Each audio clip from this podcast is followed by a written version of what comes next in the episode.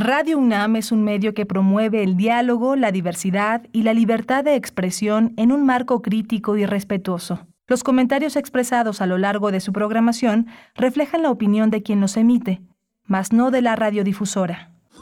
Radio UNAM presenta Primer Movimiento, El Mundo desde la Universidad.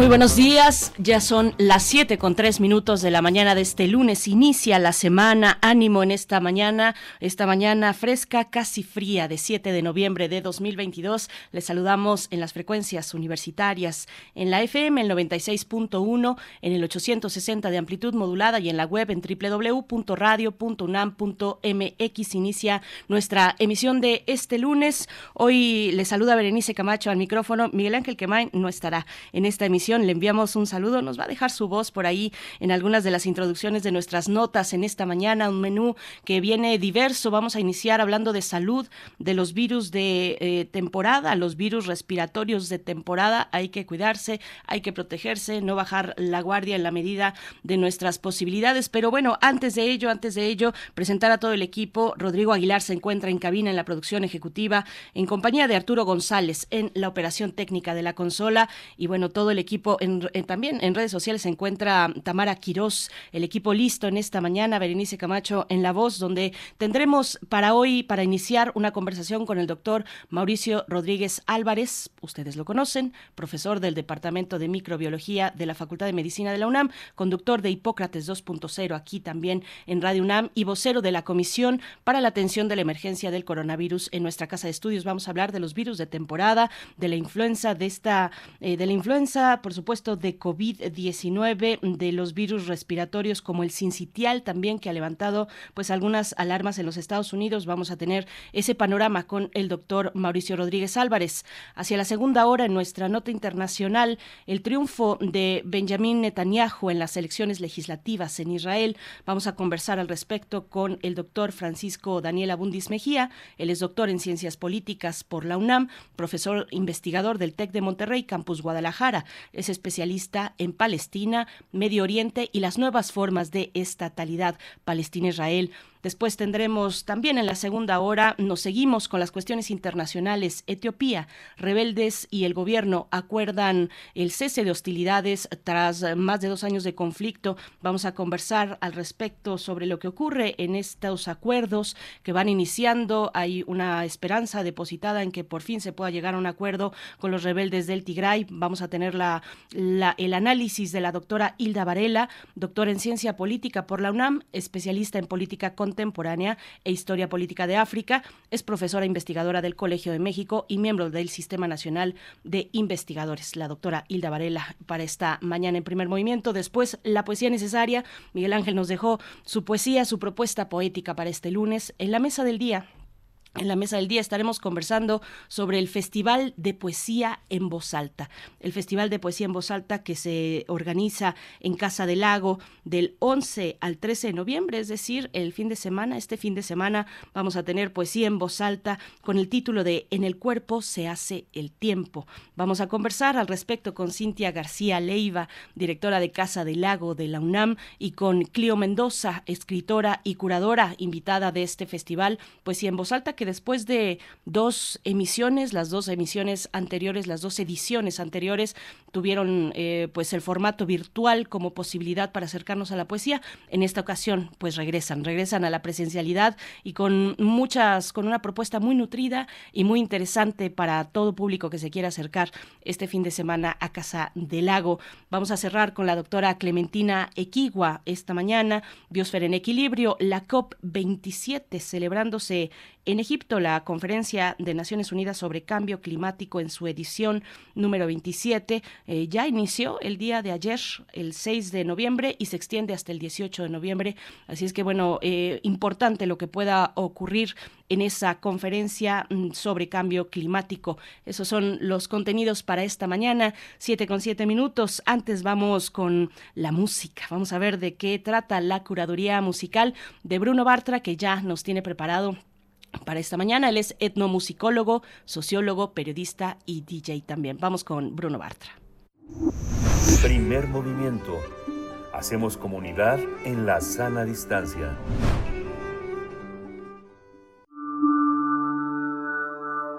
Curadores musicales de primer movimiento.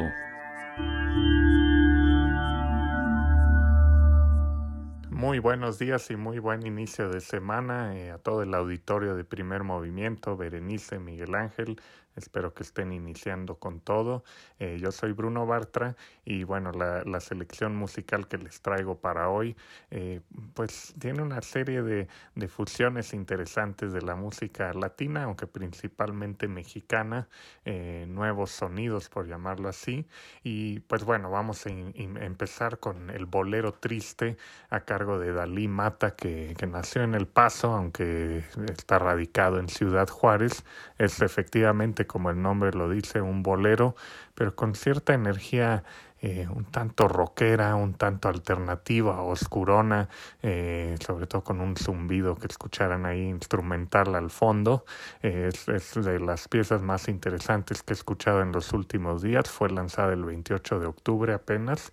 Y bueno, de ahí nos vamos a ir a algo bastante más popular a nivel global, que es una colaboración entre Bomba Estéreo y Manu Chao, que hicieron la pieza eh, Me Duele, que también lanzaron eh, pues hace un mes más o menos, mes y medio, eh, que bueno, trae ese sonido de, de, un poco de cumbia electrónica de bomba estéreo, pero con esa guitarra un tanto inconfundible o esa e, ese ritmo un tanto inconfundible de la guitarra eh, de Manu Chao, pero en esta ocasión eléctrica, eh, y unas voces eh, muy interesantes, buena combinación de Lisa Omet con, con Manu Chao. De ahí nos vamos a ir a otro proyecto de una suerte de folk mexicano, en este caso de desde Durango, de Lázaro Cristóbal Comala, la pieza Cuando te hagan mierda, en la cual colaboró también el, el morelense Axel Catalán. Entonces, bueno, eh, Moreliano, perdón. Entonces, bueno, es, es, una pieza interesante que trae eh, ese sonido de folk mexicano, pero con un fuerte rock ahí en las guitarras eléctricas de fondo eh, que escucharán. De ahí vamos a irnos a algo eh, totalmente distinto, de pronto avant-garde de Mave Frati, que es una, una chelista guatemalteca instalada en la Ciudad de México, y la pieza es Desde el Cielo, de su último álbum que lanzó este año. Se ve desde aquí, lo lanzó hace unos días, hace como 15 días salió el álbum completo y es, es una gran propuesta musical. Y cerraremos la selección de, de hoy con la pieza Glorieta eh, de la banda Dos Santos de, de Chicago. Es un, un grupo de, eh, de latinos eh, que viven en Chicago y que desde hace tiempo toman muchos elementos de la cumbia psicodélica para, para crear un, un rock singular. Eh, esta, bueno, la pieza es de, del álbum City of Mirrors, ese ya es de 2021, ya tiene un poco más de tiempo, eh, pero bueno, espero que la disfruten. Así que habrá baile, reflexión, intensidad y emoción el día de hoy en la selección. Espero que la disfruten y bueno, pues les mando un abrazo y muy buena semana. ¿A yo le lloro si ya se acabaron mis penas? ¿Por quién me emociono sentado aquí en la arena?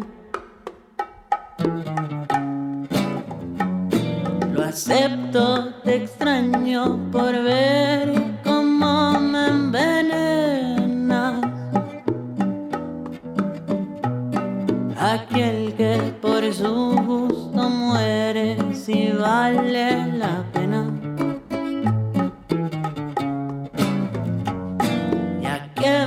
Enseñaste a querer la dicha morena. Y me he acostumbrado a perderte de forma serena.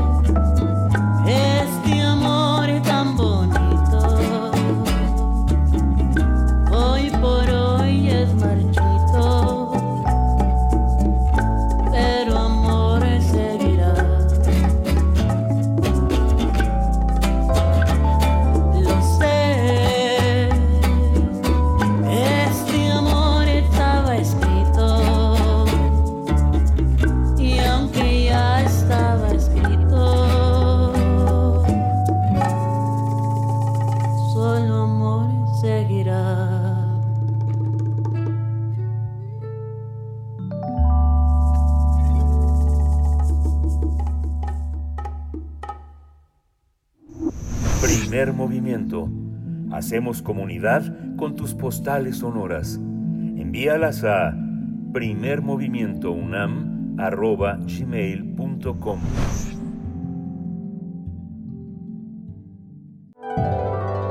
Salud y sociedad. En las últimas semanas, las autoridades sanitarias de Estados Unidos registraron un incremento de la actividad epidémica de COVID-19 y un número alarmante de casos de virus respiratorio sincitial, mejor conocido como resfriado común, que se suma a los casos de influenza. Estos casos se están registrando sobre todo en Estados Unidos, pero debemos tener en cuenta que las cinco olas de COVID primero se presentaron en Europa y Estados Unidos y luego el escenario se replicó en nuestro país.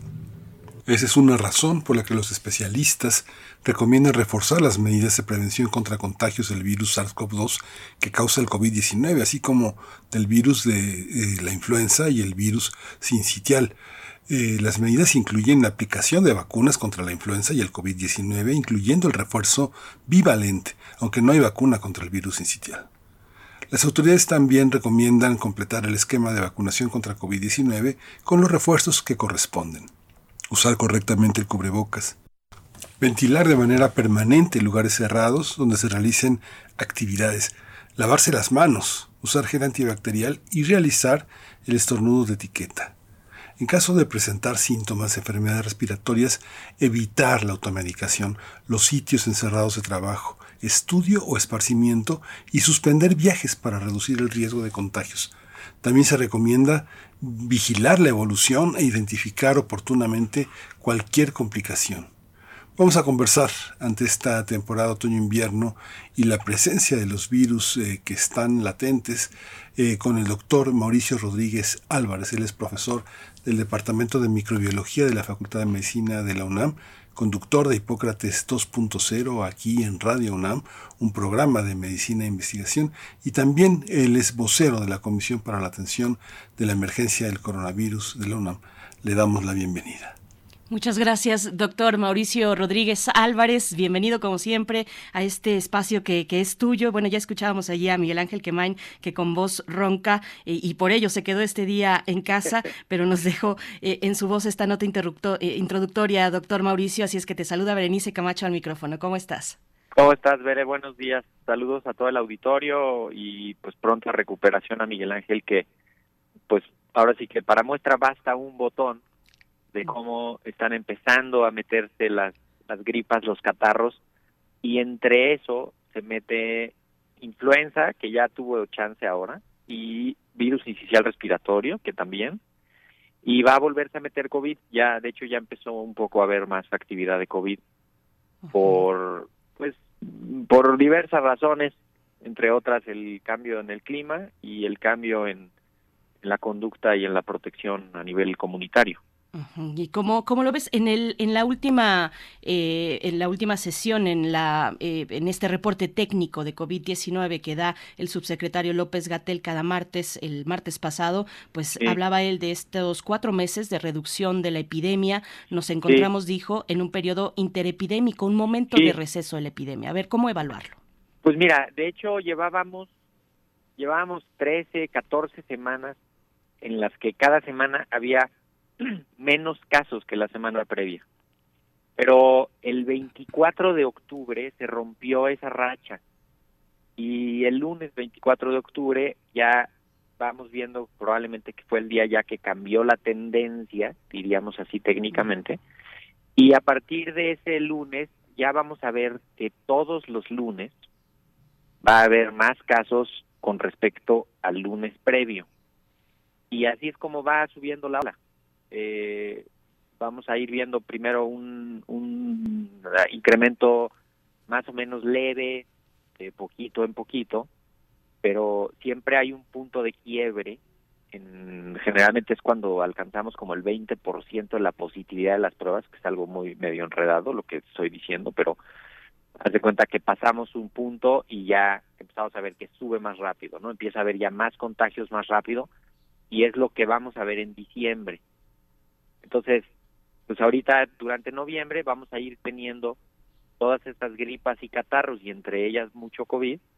Pues bueno, se va a ir sembrando ahí el COVID y, y en diciembre vamos a tener la actividad más fuerte, probablemente ahí sí ya de COVID. Ahorita estamos viendo mucha mucha influenza, más de la que esperábamos, y algunos hospitales están reportando pacientes con eh, infección pues más o menos importante, grave por el virus incisional respiratorio, que es virus parecido que también causa neumonías y ese causa más como problemas en los bronquios y los bronquiolos eh, en los niños chiquitos, que sería como lo más grave.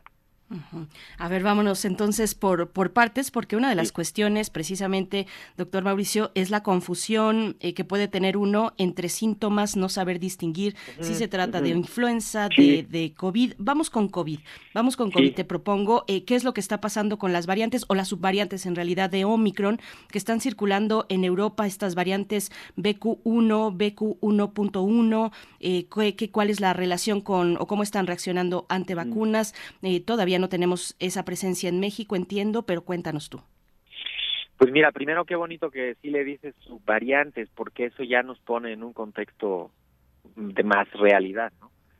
Sigue siendo la variante Omicron y lo que está teniendo son algunos cambios que, que no son tantos, pero como para hacer una nueva variante, pero sí son suficientes para que se reconozca un virus diferente de otro, ¿no? Eh, a nivel de su variante y en algunos experimentos de laboratorio están empezando a ver que se puede escapar de la respuesta inmune y que pues siempre, ¿no? Siempre que sale una nueva subvariante como que se va a acabar el mundo con ella porque dicen que es 30 veces más contagiosa o alguna cosa así de laboratorio que ya en la práctica y en la vida cotidiana no no se confirma, ¿no? Se se ve otra cosa.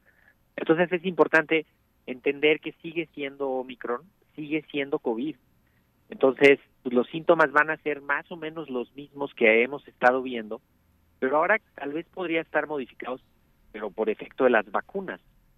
Entonces, si antes veíamos mucha fiebre, pues ahora no vamos a ver tanta fiebre, ¿no? Porque la gente ya no va a hacer tanta fiebre porque ya tiene defensas por las vacunas, incluso hasta los niños y niñas de, pues ya de cinco años, ¿no? Que ya se vacunaron. Entonces, vamos a tener dolor de garganta muy intenso, ese sí, nariz tapada, eh, dolor de cabeza, ataque al estado general, eh, puede haber fiebre, puede haber un poco de tos seca, una tos muy molesta, dolorosa porque duele la garganta y, y luego cansancio por la tos, ¿no?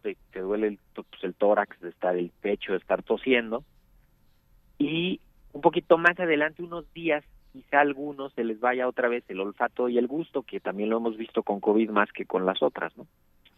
Ese, ese sería como el cuadro de COVID. El cuadro de influenza es un cuadro que, que se ve más con más afectación, decimos, sistémica, así como de todo el cuerpo. O sea, la gente está bien en la mañana y, y hacia el final del día está que siente que le pasó un tren por encima le duele el cuerpo, le duelen las articulaciones, está empezando a tener fiebre, tiene dolor de cabeza, se siente muy cansada. En, en cuestión de un día, de 24 horas, es una evolución así, pues decimos como tórpida, ¿no? Eh, les duele de atrás de los ojos, les, les lastima la luz, es una y tienen esto, una síntomas de, de catarro, nariz tapada, mocos, dolor de garganta y así. Eso eso es influenza, clarito. Eh, a diferencia de COVID, ¿no? Que COVID podría ser que traigas un día completo dolor de garganta y nada más, y luego empieces con algo más de, de alguno de los síntomas. Y todos los otros pues, serían como los catarros, ¿no? Que son pues, más como esta reacción alérgica, podrías a veces confundirla, ¿no? Como como nariz tapada, muchos mocos, ojos llorosos, eh, no tanto dolor de garganta, eh, a veces voz ronca y, y se confunde con estas alergias de, de los pólenes o del polvo o simplemente de estar respirando aire frío, ¿no? A veces hay gente que eso le, es suficiente. Entonces, En cualquiera de los tres casos, pues no automedicarse, buscar atención, diagnóstico, eso también es muy importante, y no usar antibióticos. De hecho, al rato si quieren les contamos de la carrera que hicimos ayer ahí en CEU de por, contra la resistencia antimicrobiana. No usar antibióticos porque son infecciones causadas por virus y, y no se necesitan los antibióticos. Y eso más o menos es como el cuadro y las diferencias, ¿no? Ante cualquier síntoma, veré, cubrebocas. Así, ponerte muy estricto con el cubrebocas. Si puedes no ir a la escuela, al trabajo, a donde vayas a ir, a lo social, desde luego, pues mejor, ¿no? En lo que dejas de tener síntomas para que no contagies. Porque los tres, los cuatro virus se contagian igualito. ¿no? Entonces, pues con las medidas básicas vamos a lograr frenarlos a todos. De hecho, por eso estamos viendo mucha más influenza, ¿no? Porque ahora que ya bajó un poco la, que ya bajó la la, el, la protección a nivel general, se, se hacen contagios. Qué bueno que eres tan, tan claro, tan preciso en, en, los síntomas y en estas medidas en las que más adelante quisiera que, que, volviéramos, las medidas, el cubrebocas, la actividad en la universidad, eh, para nuestra comunidad también, eh, Mauricio, pero mm, te pregunto también sobre este virus respiratorio sincitial. Sí. Eh, en octubre Estados Unidos alertó sobre casos de este virus sí. sincitial, pero eh, que podría estar asociado a una enfermedad grave en niños sobre todo, en adultos sí. mayores, en personas con sistemas, eh, sistema inmunitario débil. A ver, cuéntanos de, del virus sincitial. Sí. Mira, el, el, virus sincitial respiratorio o sincitial o sincitial o todo es, es lo mismo, eh, es un virus también del tracto respiratorio que generalmente causa una infección leve en la mayoría de las personas. El único problema distintivo de ese virus es que hace una inflamación de los bronquios y los bronquiolos. Y entonces tapa la vía aérea, o sea, te cuenta que se te cierran los bronquios y los bronquiolos, ¿no? Y los tiene Perdón, perdón un segundo. Sí, sí, por supuesto pues estamos así con esta eh, pues esta alerta de eh, en el mes pasado repito finales de octubre Estados Unidos alertó sobre ya, varios casos y, perdón, y estamos ya. en ello eh, inflamación de bronquios y bronquiolos Exacto, inflamación de bronquios y eso dificulta que salga el moco eso dificulta que tosa la gente eso dificulta la entrada de aire y entonces pues eso complica las cosas en los más chiquitos eso es más grave eso en los menores de dos años es muy grave no porque pues toda su vía respiratoria es mucho más chiquita, el manejo de secreciones, este todo el eh, todo es más complejo, ¿no? Y no había una vacuna. Aquí lo quiero ligar, Bere, con algo que pues ya lo tocaremos en algún punto, este ojalá el doctor Betancourt lo meta en su en su agenda de los mundos posibles, porque fíjate que cómo está empezando a crear un discurso en el que nos están poniendo muy a la vista al virus incisional respiratorio, lo estamos poniendo todos los técnicos muy a la vista, pero es al mismo tiempo que se está anunciando que por fin ya hay una vacuna que lleva muchos años estudiándose y no sé qué, y entonces va a haber una presión social para la introducción de esa vacuna. Y es, no quiero decirlo así tal cual, pero puede ser una estrategia también que aprovechen la, las casas comerciales para posicionar sus productos. Porque, en efecto, está habiendo más virus inicial respiratorio.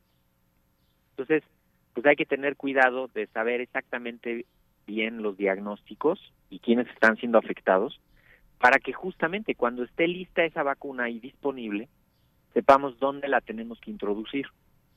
Porque de otra manera va a entrar este delirio de vacunar a todos contra el virus incisional respiratorio y pues no va a haber ni dinero ni vacunas que alcancen por andar haciendo eso de vacunar a todos. Creo que ese es un punto fundamental. El virus incisional no hay vacuna para el virus incisional respiratorio. Entonces, tenemos que evitar los contagios, detectar a tiempo los casos, vigilarlos, cuidarlos y, y con eso con eso es suficiente. Y en los hospitales, sobre todo en los de la red IRAG, que es la red de infecciones respiratorias agudas graves, pues tienen que tener capacidad de diagnóstico súper picuda, como lo dice el sistema Centinela, para saber qué virus andan circulando. Ahorita sí sabemos que el virus de influenza es el más el más prevalente ahorita. Sabemos que el sincicial respiratorio anda por ahí, este y eso lo vigila la red la, la, vigilancia de influenza, la vigilancia centinela que todo el mundo se hizo bolas en el 2020, ¿te acordarás? Sí, claro. E, ese sistema centinela, ese es el que vigila todos estos virus. Y por eso pues, tenemos que estar muy pendientes de ese sistema centinela, que es el que nos dice si hay más o hay menos y de qué hay y de qué no hay. Eh, para el caso de México, con las subvariantes de Omicron, la BQ.1, BQ.1.1, todavía no se ha eh, pues destacado nada por parte del sistema de vigilancia. Todavía no se reportan. En el último reporte publicado por el Consorcio de Vigilancia Mexicano de Vigilancia Genómica, eh, todavía no se ven esas subvariantes ya ahí como más presentes, pero es que es de agosto por ahí había, esperemos ya alguna actualización así más, ya como con datos de octubre, estaría padrísimo, yo creo que ya los deben de estar a punto de sacar. Y ya vamos a ver la, la, la BQ1.1 y las otras que andan ahí saltando. Lo que se ve en Europa y en Estados Unidos probablemente es lo que vamos a ver aquí en, en esta sexta ola, ¿no? Eh, pero pero hay que insistir en que sigue siendo Omicron, sigue siendo, ¿no? También lo de las vacunas y los refuerzos, sí. eh, pues está, se ha reforzado en las, los últimos meses, se ha insistido mucho en que se pongan dos refuerzos las personas de mayor riesgo y que se y que se completen esquemas y pues eso ya digamos ahí podríamos decir que ya estamos completos también podemos caer en el en el delirio ya de ahora refuerzos de la variante de Omicron a todo el país, ¿no? Sí. y entonces, pues a ver de dónde sacas 100 millones de dosis, porque pues Pfizer no te las va a traer porque las tiene en Estados Unidos. O Moderna, son los únicos que tienen esas vacunas. Y no las están mandando a otros lados, las están mandando desde luego a, a Israel y a los lugares de Europa y Canadá. Pero pero nada más, el mercado no no tampoco es así que esté tan disponible tanta vacuna, ¿eh? Entonces, por eso hay que usar las que tenemos. Afortunadamente sí protegen contra la variante Omicron y contra las lo que empieza a salir de información de las subvariantes, lo que ya se vio con las subvariantes previas, ¿no? Entonces, pues podemos seguir confiando en las vacunas, seguir confiando en la inmunidad que ya tenemos por la enfermedad que ya nos dio y cuidarnos o sea, no podemos tener casos, muchos casos de COVID porque no sabemos qué onda con la secuela y pues, porque va a haber ausentismo, va a haber tal, ¿no? Afortunadamente las escuelas, todos con cubrebocas, en la universidad todas las actividades en interiores insistimos en que se hagan con cubrebocas y pues, con eso esperemos que nos entre más despacio, ¿no? A las comunidades del, la, la ola a las comunidades académicas. Más adelante te voy a preguntar respecto a ello, pero antes, para no movernos, el tema de las vacunas, el tema de las vacunas, en este caso eh, contra COVID-19. Yo te escuchaba recientemente en una entrevista, Mauricio, mencionar la vacuna patria que podría estar lista para el próximo año. Y, y, me llamó la atención eh, porque, bueno, como sabemos hasta el momento, las vacunas no evitan el contagio, pero esta vacuna, que es intranasal, podría ser efectiva contra el, contra el contagio. Cuéntanos de la vacuna patria. Ya, la justamente uno de los elementos que está evaluando la vacuna patria es administrarla por, por vía intranasal, un spray nasal. Mm. Y, y pues ahí va, o sea, la idea de ese de esa administración es, es evitar el contagio. Ahí sí, porque lo que haces es que estimulas a la respuesta inmune directamente en la mucosa nasal, o sea, ahí en la nariz y la garganta. Ah, estimulas que haya ahí anticuerpos ahí especialmente ahí. Y esas vacunas probablemente sí van a romper la transmisión, porque las, las vacunas que se administran por vía intramuscular, lo que hacen es que estimulan respuesta inmune en la sangre, entonces no estimulan tanta respuesta inmune en la en, la mucosa, ¿no? En, en, la nariz y la garganta. Y eso no evita justamente que te, que te contagies. De hecho, ese fue como nuestro gran no fracaso, pero sí fue un golpe de realidad terrible cuando nos dimos cuenta que las vacunas no iban a detener el contagio. Quizás lo frenaban un poco, pero no lo, no lo detuvieron, ¿no? Te acordarás después de la tercera ola. De hecho, ya con la tercera ola, ahí la tercera ola con Delta en el verano del 2021, pues nos dimos de topes porque mucha gente incluso dijo, pues ¿para qué me vacuno? Si no, si no se va a prevenir el contagio, ¿no? Pero pues era para prevenir la enfermedad grave. Entonces, los preliminares, ojalá hagan un interim, un análisis preliminar, los de Patria, este, para que nos enseñen algo de cómo va y, de cómo se va viendo la prevención o cuando menos los niveles de anticuerpos en moco, de la nariz y de la garganta y con eso podemos ir teniendo una idea. Varios países lo están haciendo, ¿no? Ahora, claro que Pfizer y Moderna, pues, ellos no hicieron una vacuna intranasal, ¿no? ellos lo que les importó fue hacer la vacuna intramuscular y venderla y venderla y venderla, ¿no? Y distribuirla.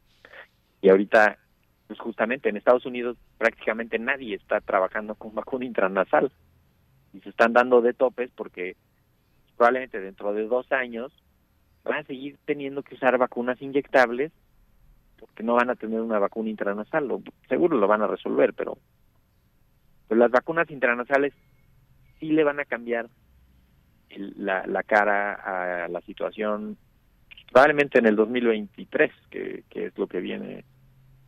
En la segunda mitad de 2023 va a haber algo más de claridad con eso.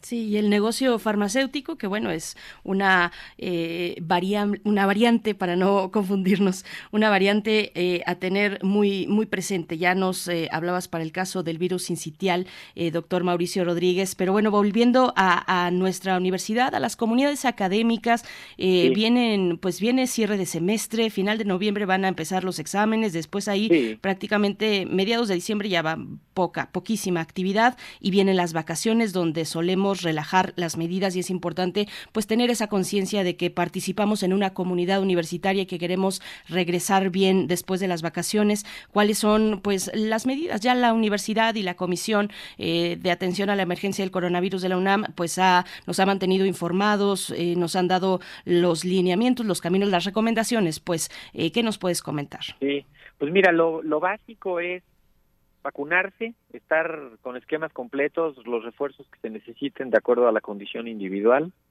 y completar esquemas, ¿no? Si alguien tiene solo una dosis de y el esquema era de dos dosis, pues completarla y el refuerzo que le toque. Eh, lo otro es mantener el uso del cubrebocas en espacios cerrados donde se pierde la sana distancia, donde seguramente está mal ventilado, y donde está la gente hablando y esto, ¿no? Y hay, y hay a varias personas. Desde luego, si uno está solo en un lugar cerrado, este, podría quitarse el cubrebocas, nada más que si alguien más llega ahí, pues va a estar ahí el aire viciado, ¿no? Le decimos. Y, y entonces, pues va a llegar esa persona. Y lo otro es estar ya pendientes ahorita, sí, de, de los casos que haya cerca, en casa o con los colegas o el, con la familia cercana, y en, y en uno mismo. O sea, si tiene síntomas, buscar diagnóstico, aislarte, extremar las precauciones, ponerte el cubrebocas, eh, tratar de ver el, pues, cuando menos la evolución en uno o en dos días se define un poco más, pero mientras tanto, aislamiento, cubrebocas, mucha precaución, o sea, si el sábado tienes una reunión y amaneces con síntomas, pues mejor no vayas o hazte una prueba rápida para saber que no es COVID. Este, y entonces ya poder ir un poquito más tranquilos. Si tienes un viaje programado, eh, en un salón, por ejemplo, no es necesario aislar el salón en caso de un caso, o dos, o tres, o cuatro casos. Eh, el, el salón puede seguir yendo, lo hemos también dicho reiteradamente, cumplir el aislamiento, mínimo siete días, idealmente diez días y ya regresar sin síntomas o con síntomas muy leves. Eh, higiene, ventilación y, y pues completar las vacunaciones, ¿no? O sea, influenza, neumococo, los mayores de 60, eh, influenza, los de alto riesgo primero y luego ya los que alcancen.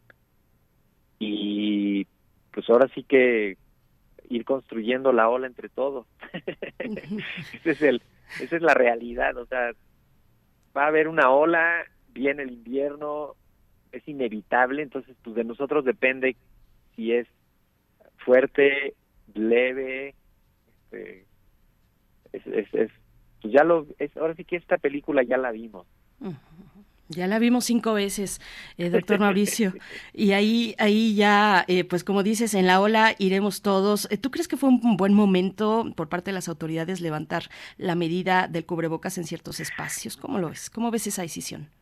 Pues, mira, yo creo que estuvo muy mal comunicado, porque mm.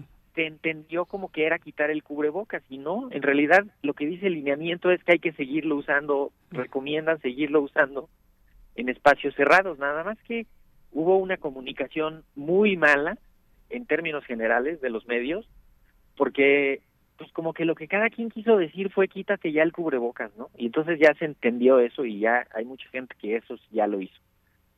Y, la, y no hubo una campaña de, las autoridades en la que dijeran específicamente sigue usando en interiores, sigue usando al ir al médico o al cualquier atención de la salud, este así eso yo creo que tal. No no no no fue un mal momento pues porque llevábamos qué 12 13 10 semanas con la epidemia hacia abajo o sea tampoco era estaban todos los indicadores para decir pues vamos relajando un poquito el cubrebocas no eh, entonces ahorita también tenemos que tener esta pues, este dinamismo y esta capacidad de adaptación para que podamos decir ahí viene otra vez piensen en el cubrebocas, vamos a tratar de ponérnoslo de nuevo los que ya se lo habían quitado este y, volver a ponerlo sobre la mesa. Yo creo que esperemos que, que, eso ocurra. También no está bien la actitud de las figuras públicas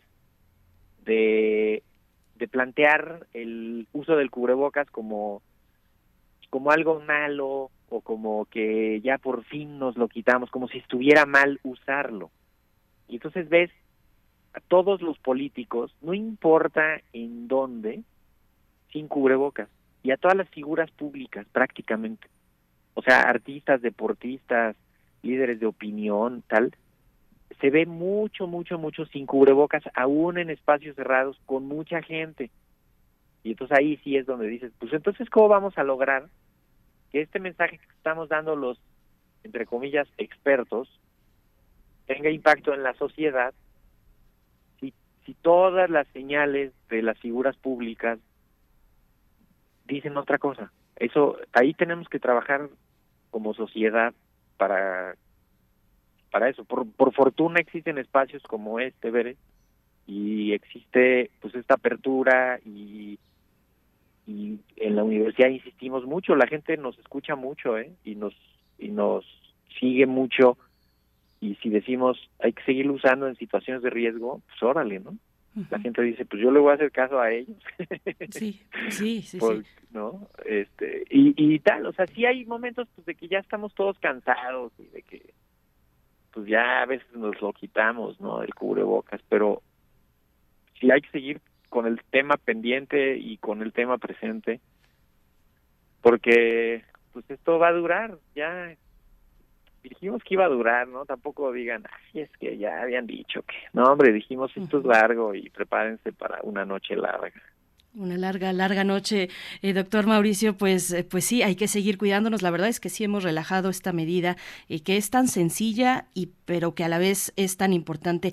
Comentabas al principio, eh, Mauricio, sobre esta carrera contra la resistencia antimicrobiana. Cuéntanos, es, es un tema muy importante que no hay que dejar de lado y antes de que de que te nos vayas de este espacio, pues, pues coméntanos. No, hombre, muchas gracias. Fíjate que habíamos convocado a una carrera de 5 y 10 kilómetros la primera carrera contra la resistencia antimicrobiana, ¿no? Que decíamos, este, corramos hoy para detener la pandemia del mañana. El problema de la resistencia a los antibióticos, pues es cada vez más grande y, y nos va a poner contra las cuerdas en, en, cuestión de control de infecciones. Vamos, va a haber un momento en los siguientes años donde no haya con qué curar algunas infecciones y, y mucha gente se va a complicar, se va a tardar en curar o se va a morir por porque no va a haber antibióticos adecuados para controlar las infecciones. Este es un fenómeno pues, que ha estado ocurriendo desde que se empezaron a usar los antibióticos hace 70 años. Tampoco es algo que está pasando ahorita, ¿no? El problema es que no se desarrollaron antibióticos suficientes y que se usan de manera incorrecta los que hay. Y entonces pues tenemos un creciente problema de resistencia antimicrobiana. Entonces dijimos, bueno, a ver, para que no sea una cosa aburrida de unos señores y señoras hablando porque son sabios y diciendo las verdades, pues mejor vamos a hacer una carrera en el campus de CEU y pues que la gente vaya y corra y vea el tema y diga, ah, pues, ¿qué es este tema? y que vea ahí una información. Y entonces, pues nos juntamos ahí con nuestros aliados que tenemos para este tema y, y nos ayudaron, ¿no? Este, un, un, pues es un laboratorio, una empresa muy grande que está muy interesada, cada año hace muchas actividades con este tema, ¿no? Los, amigos de Rekit.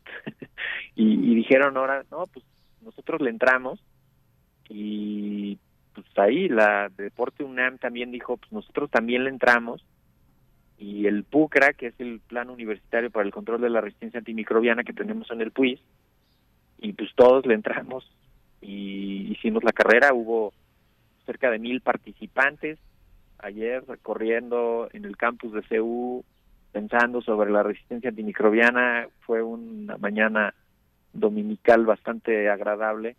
Ya lo verán por ahí en la Gaceta y en algunas otras notas. Y pues poner el tema sobre la mesa y que la gente hable de eso y que se abran en los espacios informativos, porque ahora en noviembre viene una semana de concientización sobre el uso racional de los antibióticos, donde básicamente es para las gripas y catarros no hay que usar antibióticos, para las diarreas tampoco, y hay que tratar de, pedir buenas prácticas de producción de alimentos donde no se usen antibióticos. Ese es el gran problema de los antibióticos. Este, o sea, se usan para la agroindustria como no tienes idea. O sea, para promover el crecimiento de hasta de las plantas les ponen antibióticos para que para que crezcan las frutas y las verduras y, los animales y para que pongan más huevos las gallinas y para que hagan más carne los pollos y no no no es una locura. Y eso se tiene que regular y se tiene que acabar pronto de una manera sostenible no desde luego. Entonces pues de todo eso platicamos ayer estuvo muy padre ya los invitaremos a la próxima. Por favor. Y bueno, en este noviembre nos vamos a quedar muy atentos, al menos aquí en Primer Movimiento, sobre esa semana de concientización eh, sobre los antibióticos. Por el momento, pues muchas gracias, doctor Mauricio Rodríguez Álvarez, como siempre. Te escuchamos en Hipócrates 2.0 y bueno, estamos aquí siempre atentos, atentas a lo que emita la Comisión de la Atención eh, para la Atención de la Emergencia del Coronavirus de la UNAM, eh, donde tú participas como vocero. Te agradezco agradecemos y te deseamos una excelente semana. Con muchísimo gusto, ver que sea una buena semana y ahí estamos pendientes. Un abrazo. Otro de vuelta, otro de vuelta, doctor Mauricio Rodríguez Álvarez, profesor del Departamento de Microbiología de la Facultad de Medicina de la UNAM. Nosotros vamos con música. La curaduría de Bruno Bartra nos propone escuchar a Manu Chao y Bombesterio con Me Duele.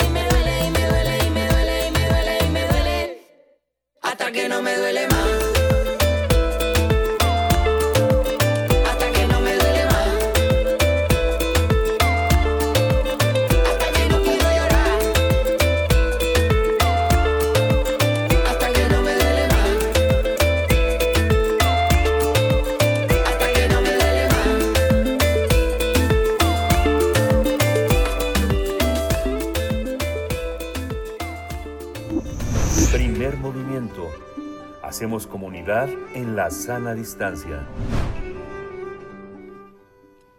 7 con 52 minutos. Antes de despedirnos de esta hora, les invitamos a escuchar para aquellos que a los que todavía les cuesta sacudirse esta pasada ya temporada de Halloween, pues vamos a escuchar de la serie de Radio UNAM, Taxidermia de Colmillos y Garras. Vamos a hablar, a escuchar de Drácula y también de las brujas. Con esto nos despedimos de esta hora, volvemos después del corte. Están bajo la cama. Son esa sensación de que alguien te mira. Los ojos que brillan en la oscuridad.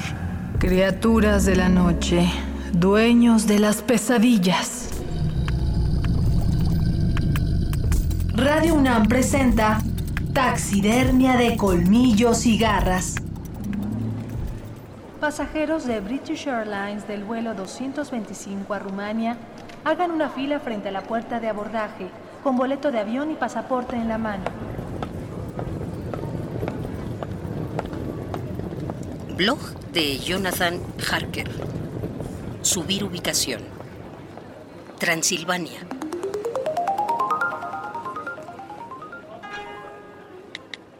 Bistritz, 3 de mayo. Por fin llegué al castillo. No tengo mucho que escribir de aquí. Arcos de piedra, gárgolas, paredes gruesas y oscuras ventanas. Aquí dejo las fotos. Antes de llegar hice una escala. Me hospedé en el Golden Crown y mientras me registraba, recibí el primer texto del conde. Bienvenido a Europa del Este.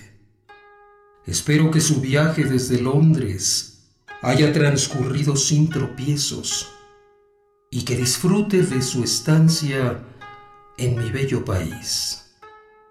Mañana temprano mi chofer lo recibirá en el aeropuerto. Cámara de seguridad del hospital de Bridstitz. Se observa la entrada del banco de sangre. La sombra de un murciélago pasa con rapidez extrema frente a la puerta. Interrupción de la señal. Pantalla oscura.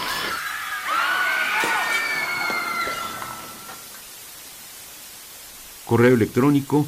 Enviar a Mina Harker. Seré breve.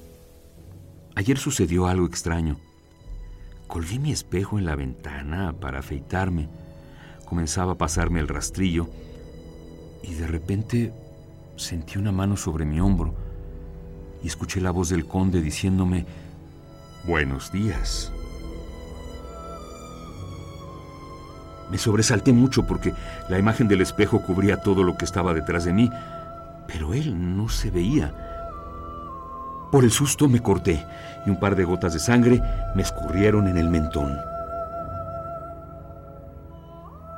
Cuando el conde miró mi cara, sus ojos relumbraron y repentinamente se lanzó sobre mi garganta. Yo retrocedí y su mano tocó la cadena de mi rosario y después me dijo, Tenga cuidado de no cortarse. Es más peligroso de lo que usted cree en este país. Aunado a esto, también ha habido una ola de sucesos violentos en los bancos de sangre de la localidad. ¿Crees que hay alguna conexión?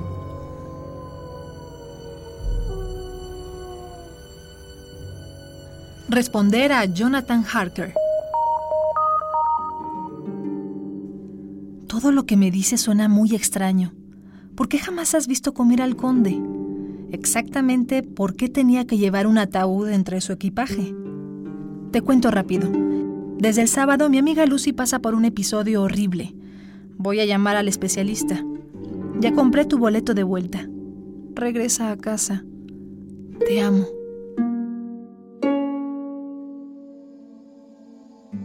Fotografía tomada en el cementerio de Londres, a la medianoche del sábado anterior.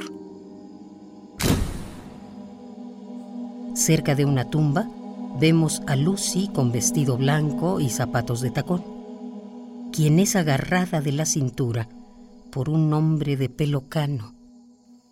Sumin. Los filosos dientes de Drácula se sumen en la piel de la muchacha quien con los ojos desorbitados se sumerge en un éxtasis fúnebre. Al fondo, panorámica del castillo de Drácula, Sumin. Un grupo de hombres intentan abrir un ataúd. Sumin. Con un cuchillo, remueven los clavos de la caja y dejan caer el cuerpo de un vampiro. Sumin. Se ven las rojas pupilas de Drácula y en ellas el brillo de un cuchillo que le corta la garganta mientras que un puñal atraviesa su corazón. Zoom out. Un abrir y cerrar de ojos. El cuerpo del monstruo se convierte en polvo y desaparece. Drácula vampiro creado por Bram Stoker. Córtete, ruda, para mi ventura. Que el diablo me envíe dinero y para ver si es verdad, que ladren los perros. Huesos de muerto molidos sangre de los ahorcados, orines, pelos de chivo y plumas de guajolote. Junta en el cuerpo todas las noches antes de que el chivo venga y se dice: En gracia del diablo, en gracia del diablo. Brujas mexicanas. El Tribunal de la Santa Inquisición condena a Mónica Fernández por brujería. Se la ha visto volar en tres ocasiones. Culpable. Culpable. Culpable. El procedimiento lo practica por las noches. Se conoce que tiene un gato, no se sabe si viviente o es el mismo demonio, que este es de color prieto.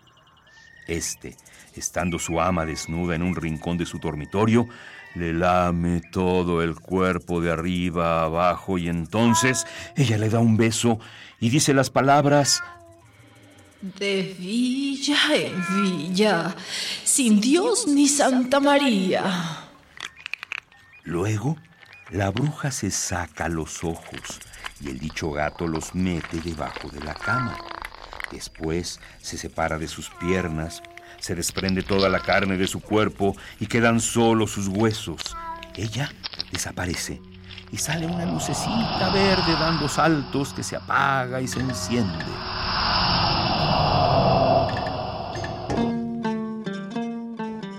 En nuestro país Algunas hechiceras tienen la capacidad de convertirse en bolas de fuego que saltan de monte en monte.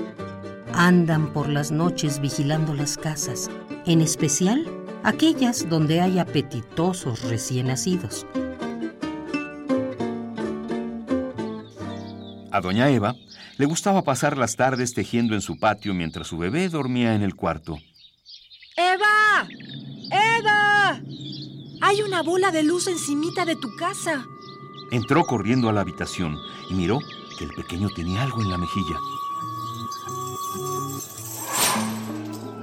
Era un hilo blanco que salía del techo. Era la lengua de una bruja.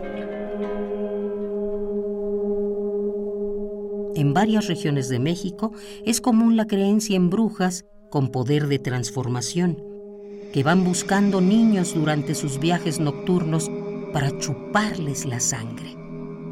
El líquido vital de las criaturas rejuvenece a las brujas y les da poder. Para prevenir el ataque de las brujas, los otomíes aconsejan colocar tijeras abiertas, alfileres o cuchillos en lugares estratégicos de la casa o cerca de la cabecera del infante. Magia para lograr el objeto de la pasión. Testimonio y receta de Juana, una bruja de 25 años que relata que su marido recurría a los favores de una amante mestiza. ¿Cómo amarrar a un hombre? Lávese primero con agua potable los senos y los genitales. Mezcle en una olla el agua con una tableta de chocolate amargo. Déselo de beber a su esposo o novio y ya verá que no volverá a engañarla. Brujas mexicanas, mujeres con la capacidad de convertirse en bolas de fuego. Guión, Damaris Vera. Grabación, Rafael Alvarado. Voces, María Sandoval, Juan Stack, Margarita Castillo. Ambientación, Oscar Peralta.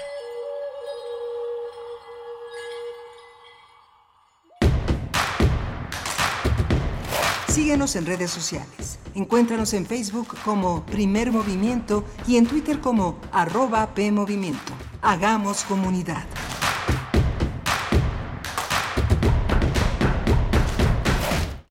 A veces eres cielo, a veces infierno. Lo que nunca cambia es el poder interno. Ella es la reina del desierto y trae toda la llama del flow norteño.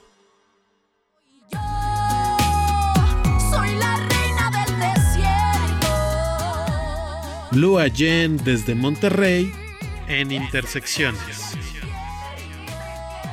Viernes 11 de noviembre a las 21 horas, Sala Julián Carrillo. Entrada libre. Radio UNAM. Experiencia sonora.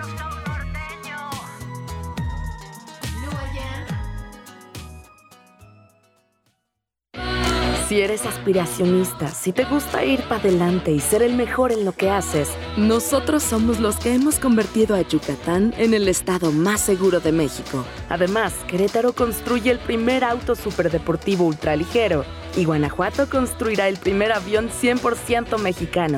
Somos Acción Nacional y estamos preparados para cambiar el rumbo de México hacia el camino del bien y la libertad, unidos por un México mejor. Partido Acción Nacional. El cáncer es curable si se detecta a tiempo. Por ello, a partir de los 20 años, autoexploramos nuestras mamas cada mes. De los 25 en adelante, acudimos a un examen clínico anual. Y una vez que hemos cumplido los 40, acudimos a realizarnos la mastografía. Si notas algún cambio en tus mamas, acude a tu unidad médica y sigue las indicaciones del personal de salud. Por amor a la vida, tócate. Contra el cáncer de mama, yo actúo, observo, toco, siento. Gobierno de México. Hola, soy Francisco Hernández y estoy en descargacultura.unam. Disfruta. La selección de la poesía de Malva Flores. La simetría entre tus ojos recortando la neblina y ella misma o aquel paralelo entre el vocablo azul e inmaculada transparencia, perfecto acuerdo entre memoria y ojo. El audio completo disponible en www.descargacultura.unam.mx.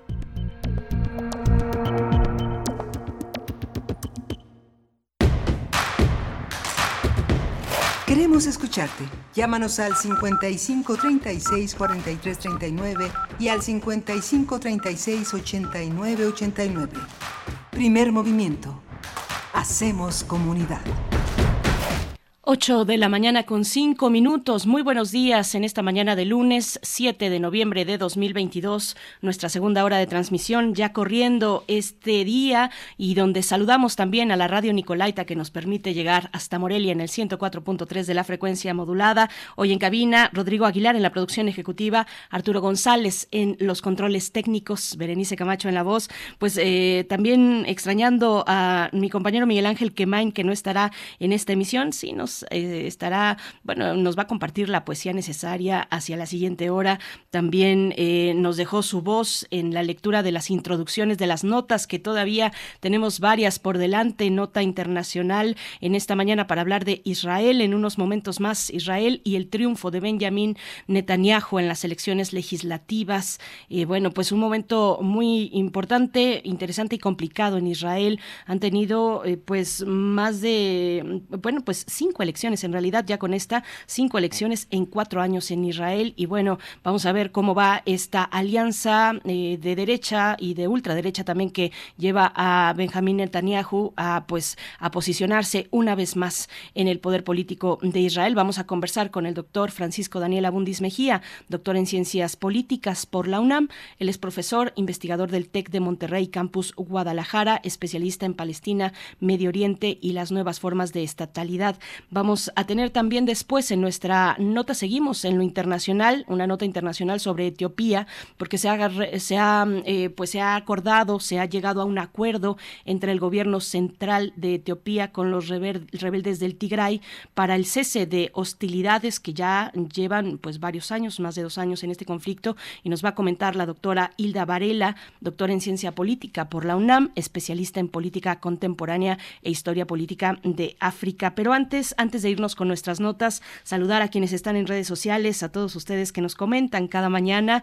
Con mucho gusto les recibimos eh, los comentarios, eh, sus propuestas. Nos dice por acá, buen día, jóvenes, dice Alfonso de Alba Arcos y nos manda una bella postal de los volcanes. Eh, también Carla Salazar, bueno, la doctora Carla Salazar que siempre nos, nos escucha en, en, Radio UNAM, participa también con temas de resiliencia, pues nos hace una invitación, eh, ya que la UNAM, a través del CRIM y también a través del CIEG, junto con la Universidad Javeriana en Bogotá, están realizando la encuesta sobre las relaciones de parejas en personas de la diversidad sexual. Entonces nos pide la doctora Carla Salazar que eh, le demos difusión a esa encuesta y pues ustedes pueden participar si son personas mexicanas o colombianas mayores de 18 años y que formen parte de la comunidad LGBT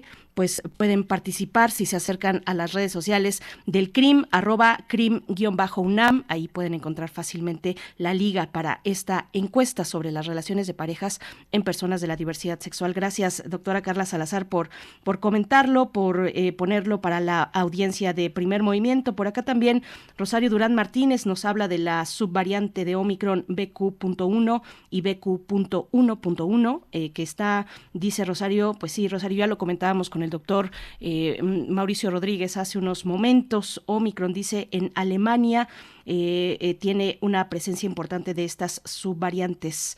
Mm, y bueno, pues los comentarios respecto a ese tema que tuvimos con Mauricio Rodríguez, dice Refrancito, muy buen día, muy importante tema y que con los días irá tomando fuerza y también con los días comenzará a ser de nuevo el botín discursivo de los expertos de ocasión.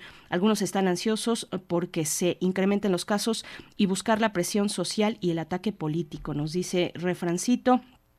Eh, Rosario Durán Martínez también dice, ya están muchos relajados sin cubrebocas. Por acá anda Miguel Ángel Gemirán, nos desea buenos días. Eh, también Huehuetlacatl, Jorge Leiva, buenos días, banda, excelente como siempre. Información es poder y la de los virus nos ayuda a combatir exitosamente las consecuencias. También Mamá Peyote, Fugitivo 5, dice que joyaza tan ganadora la grabación de Brujas Mexicanas de primer movimiento y no me enojo si se puso ronco en la fiesta de aniversario de la Compañía Nacional de Teatro, supongo, eh, mm, Fugitivo 5, pues no sabemos por qué se puso ronco, eh, pero, pero bueno, se está tomando un poco un, descanso merecido para volver, esperemos, el día de mañana ya con la voz recuperada. Mientras tanto, les saluda Berenice Camacho y aquí estaremos hasta las 10 de la mañana. Nos vamos con nuestra nota internacional y de nuevo la invitación a que sigan comentando en redes sociales, arroba P Movimiento en Twitter, primer Movimiento UNAM en Facebook. Vamos a hablar de Israel y el triunfo de Benjamín Netanyahu en las elecciones legislativas. Primer movimiento. Hacemos comunidad en la sana distancia. Nota Internacional. Los resultados finales de las elecciones celebradas en Israel el pasado martes confirman que el primer ministro Benjamín Netanyahu cuenta con los apoyos necesarios para formar un gobierno junto a sus socios ultraderechistas y ultraortodoxos y por tanto recuperar el poder. El escrutinio definitivo otorgó 32 escaños al partido Likud de Netanyahu, que triunfó en los comicios y alcanzó los 64 diputados junto al partido sionista religioso con 14, mientras que los ultraortodoxos Haas se quedaron con 11 y los de Judaísmo Unido de la Torá con 7. De esta manera, este bloque superó la mayoría mínima de parlamentarios necesaria para gobernar en una Cámara de Legisladores.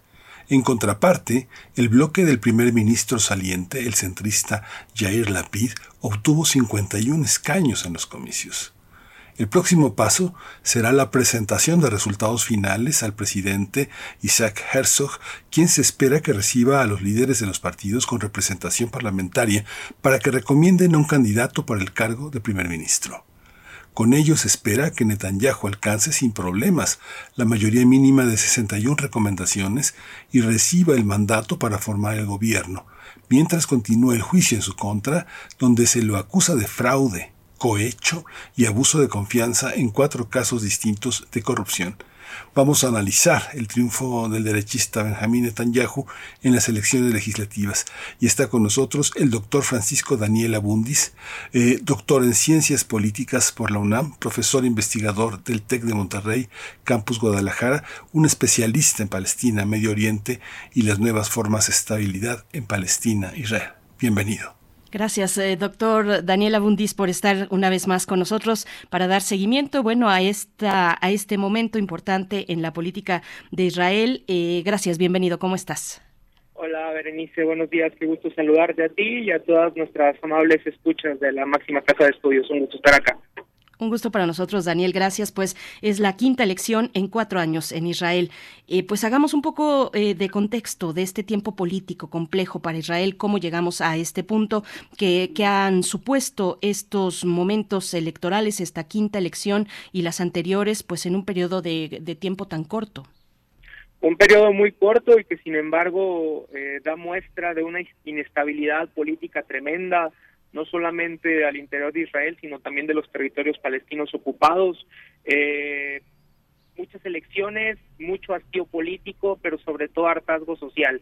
Yo así lo definiría, es decir, eh, un tipo que de nueva cuenta puede formar gobierno, como ya se mencionaba, acusado eh, de distintos delitos al interior de Israel, una economía endeble, una inflación que va a la alza, una recesión que se avecina, eh, distintas narrativas en torno a segregación étnica y racial dentro del Estado de Israel, que sigue identificándose a sí misma y al exterior como una democracia, cuando de democracia, pues bueno, tiene, tiene poco o nada en términos de privilegios a ciertas etnias al interior del judaísmo, es decir, eh, una comunidad askenazí que sigue teniendo muchos más privilegios que el resto de eh, los judíos que habitan al interior del Estado de Israel, eh, y por otro lado, un proceso de paz que se mantiene más que estancado, eh, con poco o nada que se pueda decir hacia la parte palestina, y que al día de hoy pues se están formando nuevos grupos de resistencia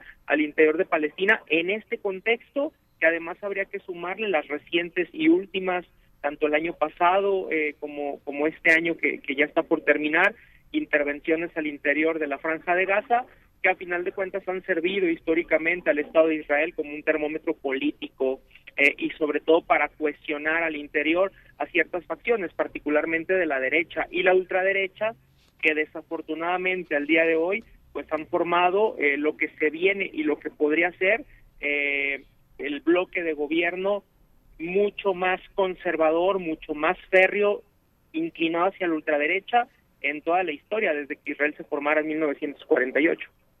Ese es el punto. También eh, que quiero eh, preguntarte, doctor Daniel Abundis, cómo llega Netanyahu pues a esta posibilidad de volver a formar gobierno em, sostenido con este bloque de fuerzas de, derecha y ultraderecha que acompañan a Likud, a su partido, eh, cómo está conformado este bloque, qué es lo que nos puedes decir pues de la participación política de estas fuerzas. Sí, es, el sistema político israelí, Berenice, y para todos y para todas nuestras escuchas, es sumamente intrincado, es decir, es una de un parlamento, un sistema que, que contiene 120 asientos que sumamente están peleados elección con elección y que hemos tenido a lo largo de la historia de un Estado que se crea en 1948, digámoslo así, eh, distintos momentos en cuanto a ciertos partidos y agrupaciones políticas con, distintos espectros dentro de la izquierda y la derecha, pero que han predominado algunas narrativas. En este caso, bueno, el Likud, eh, el partido de Benjamín Netanyahu, que es el primer ministro que más años ha estado en el cargo, ya no de manera ininterrumpida, porque sabemos que en la última elección no pudo formar gobierno y llegó justamente a sustituirlo el señor Jair Lapid eh, y estuvo antes también Bennett. Eh, y en ese sentido, eh, ¿qué pasa con estos partidos políticos que forman gobierno al interior de Israel? Pues bueno, tenemos los espectros que van desde el centro hacia la ultraizquierda, pasando por la izquierda, hacia los más eh, ortodoxos hacia los partidos sionistas, eh, en este caso que fueron de los que más alcanzaron en esta última elección, lo cual nos habla ciertamente de un auge, eh, no solamente en Medio Oriente, sino en otras partes del mundo, como lo hemos visto, de las extremas derechas. grandes perdedores en cuanto a estas últimas elecciones en, en Israel, particularmente las izquierdas. Eh, el Partido Laborista, que durante muchos años tuvo una presencia fuerte en Israel, fue el gran perdedor de estas elecciones, logrando una cantidad prácticamente nula de escaños, eh, pero por otro lado también el partido del ministro de Defensa, Benny Gantz, que en teoría es un partido de centro, y digo solamente en teoría, porque en Israel las izquierdas y los centros se desdibujan siempre en torno a la cuestión palestina. Eh, en este caso, el partido de Benny Gantz, eh, a pesar de ser de centro, eh, pues digamos que tiene una política eh, pro asentamientos israelíes y aunque alberga esta noción de los dos estados dentro de Palestina, pues realmente en la práctica sabemos que eso eh, poco o nada se puede realizar, ¿no? y por otro lado, los partidos como el que llega justamente a, con más escaños para formar gobierno, sionismo religioso, un, un, un partido político de extrema derecha, pro asentamientos, anti proceso de paz, pro migraciones constantes al interior de Palestina, lo cual pues es para el escenario palestino pues eso es sumamente un retroceso. Retroceso que bueno, venimos viendo desde los últimos años porque no podemos hablar de un proceso de paz eh, estable, ¿no? En este contexto, reitero, pierde el partido centro de Benny Gantz, pierden las izquierdas, pierde el laborismo y llegan justamente estos bloques de ultraderecha que no, me atrevo a decir, que no proyectan nada nada bueno para el escenario eh, palestino. Daniela Bundis, bueno, eso, ¿cómo evaluar la gestión de Yair Lapid, el primer ministro saliente, un político de centro? ¿Qué pasó en su gobierno? ¿Qué pasó en su gobierno con relación a los territorios palestinos, a la cuestión en la franja de Gaza? Eh, ¿Por qué no se sostiene un proyecto siquiera que vaya caminando hacia un mejor entendimiento? Eh, ¿Qué pasó con, con Yair Lapid, Berenice? Eh, de entrada, una intervención en Gaza eh, sangrienta, brutal, eh, en torno a los ataques de la yihad islámica. En esta ocasión no le tocó a él una narrativa en contra mucho más puntual contra Hamas, el, el grupo islamista que gobierna Gaza desde 2007.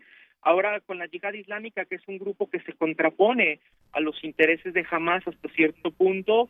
Eh, y esto es eh, lo que buscaba justamente Yair Lapidera posicionarse con, con una histórica narrativa que ha funcionado a los gobiernos de Israel, que es uh, cuestionar a su población al interior uh, con una base de enemigos externos, que históricamente pues ha sido el, el terrorismo fundamentalista, en este caso desde la perspectiva de la yihad islámica. Entonces, una intervención que le genera cierta popularidad al interior de, de, los grupos de derecha y de ultraderecha, pero eh, por otro lado, una economía que no anda bien, eh, arrastrando todavía narrativas eh, pues pospandémicas como, como se viven en el resto del mundo en términos inflacionarios, protestas sociales al interior de Israel por el encarecimiento de productos de primera necesidad, eh, protestas en las principales ciudades por el sistema de salud, eh, protestas también por la falta de un sistema de pensiones, es decir, todos estos ecos que no son familiares en América Latina, pero también en otras partes de Europa,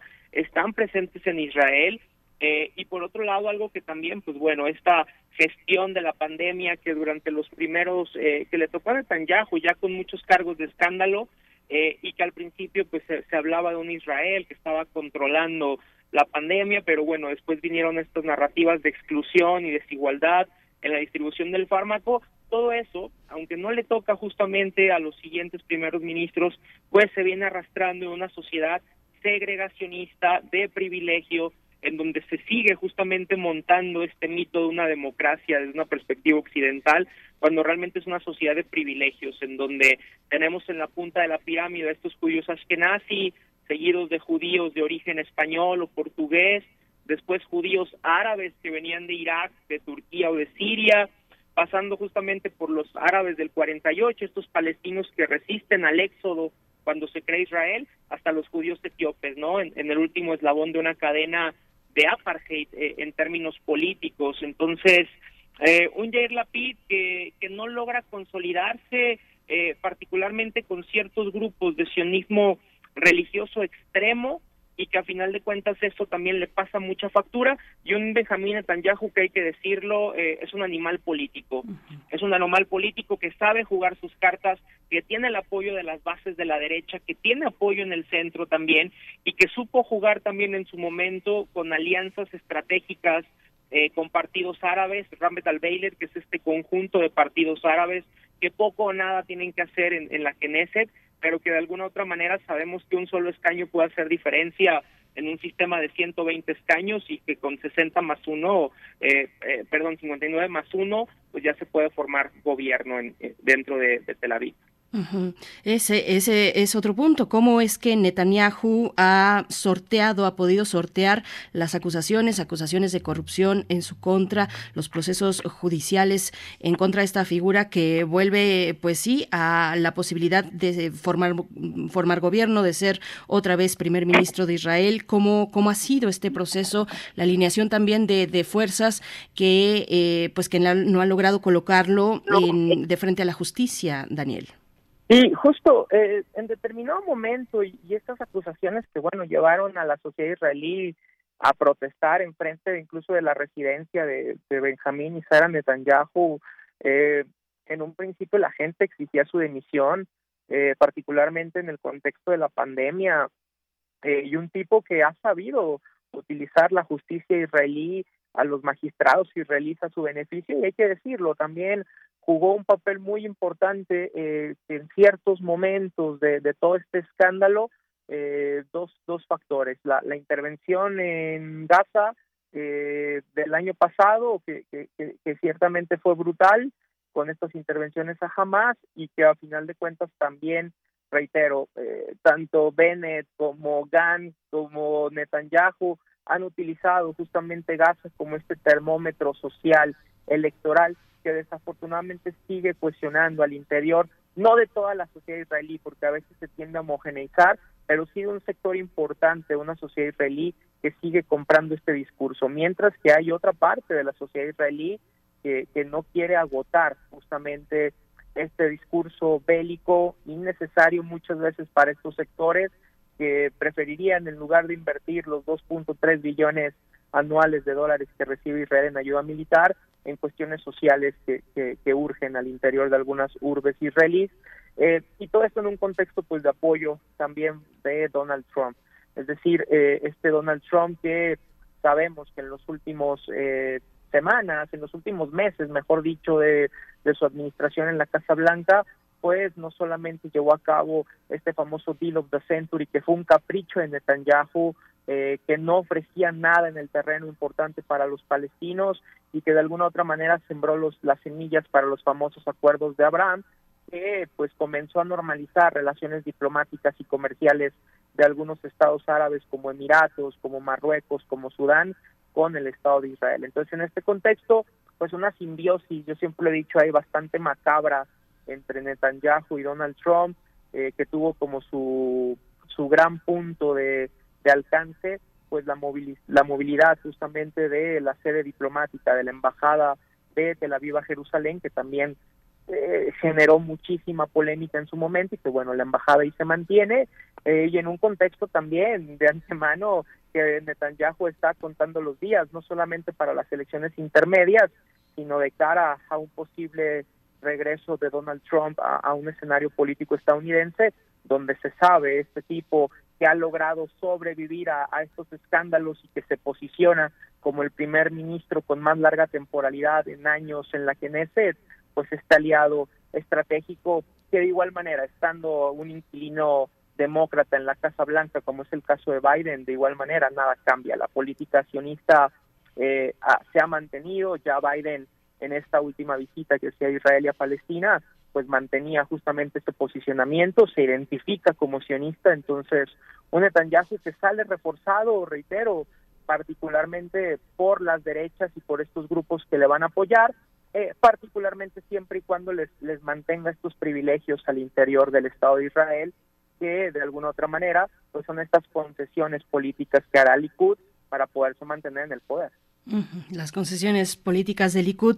Eh, y bueno, pues sí, la sombra de Trump parece estar cada día más nítida, cobrar mayor fuerza en el escenario político mm, de, Estados Unidos, por supuesto, y sus implicaciones en lo internacional. Eh, Daniela Bundis, pues, ¿qué se prevé para los territorios palestinos? Nos decías, eh, eh Gaza se ha tomado como un termómetro social. ¿Cuáles, pues, cuáles son los escenarios que se, que se plantean con esta posible llegada de Benjamín Netanyahu como primer ministro.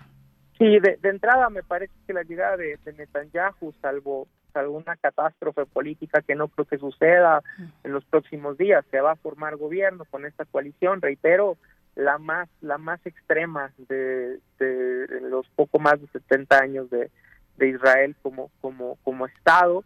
Eh, ¿Qué se prevé para los territorios palestinos? Nada nuevo en el terreno. Berenice, me parece que la situación está estancada. Actualmente no hay un proceso de paz activo, no hay una ruta de negociaciones claras para poder lograr mm, un, Estado palestino independiente. Es decir, me parece que la llegada de esta coalición de extrema derecha al gobierno israelí solamente viene a satisfacer esta idea que, que, que está muy en boga de que realmente la fórmula de los dos estados ya está agotada, ¿no? Durante mucho tiempo se ha hablado, desde hace mucho tiempo ya, a principios de la década de los 2000, realmente podemos hablar de dos estados. Me parece que ahora la solución de los dos estados está ya sepultada definitivamente. Eh, hay que afrontar los hechos en el terreno, la política de hechos consumados por parte de Israel, la política de asentamientos, esta llegada de las derechas, entonces difícilmente podemos establecer una ruta que nos guía a un Estado palestino independiente con fronteras anteriores a la ocupación de 1967. Me parece que lo que se viene ahora eh, es esta restricción en términos de derechos todavía más férrea. Se va a mantener este sistema de apartheid hacia los palestinos y lo que tendrían que venir como lo siempre lo he tratado de, decir eh, en los foros es sanciones al Estado de Israel sanciones que no llegan porque se mantiene este sistema donde prácticamente al interior de los terrenos palestinos y israelíes ya tenemos un Estado binacional en el papel. Es decir, eh, de facto ya tenemos un Estado binacional con tintes de apartheid, pero en el derecho no tenemos a palestinos que tengan la ciudadanía y que tengan igualdad de derechos. Entonces, la ruta me parece ya no pasa eh, ante los ojos de un Estado palestino independiente, sino por los derechos.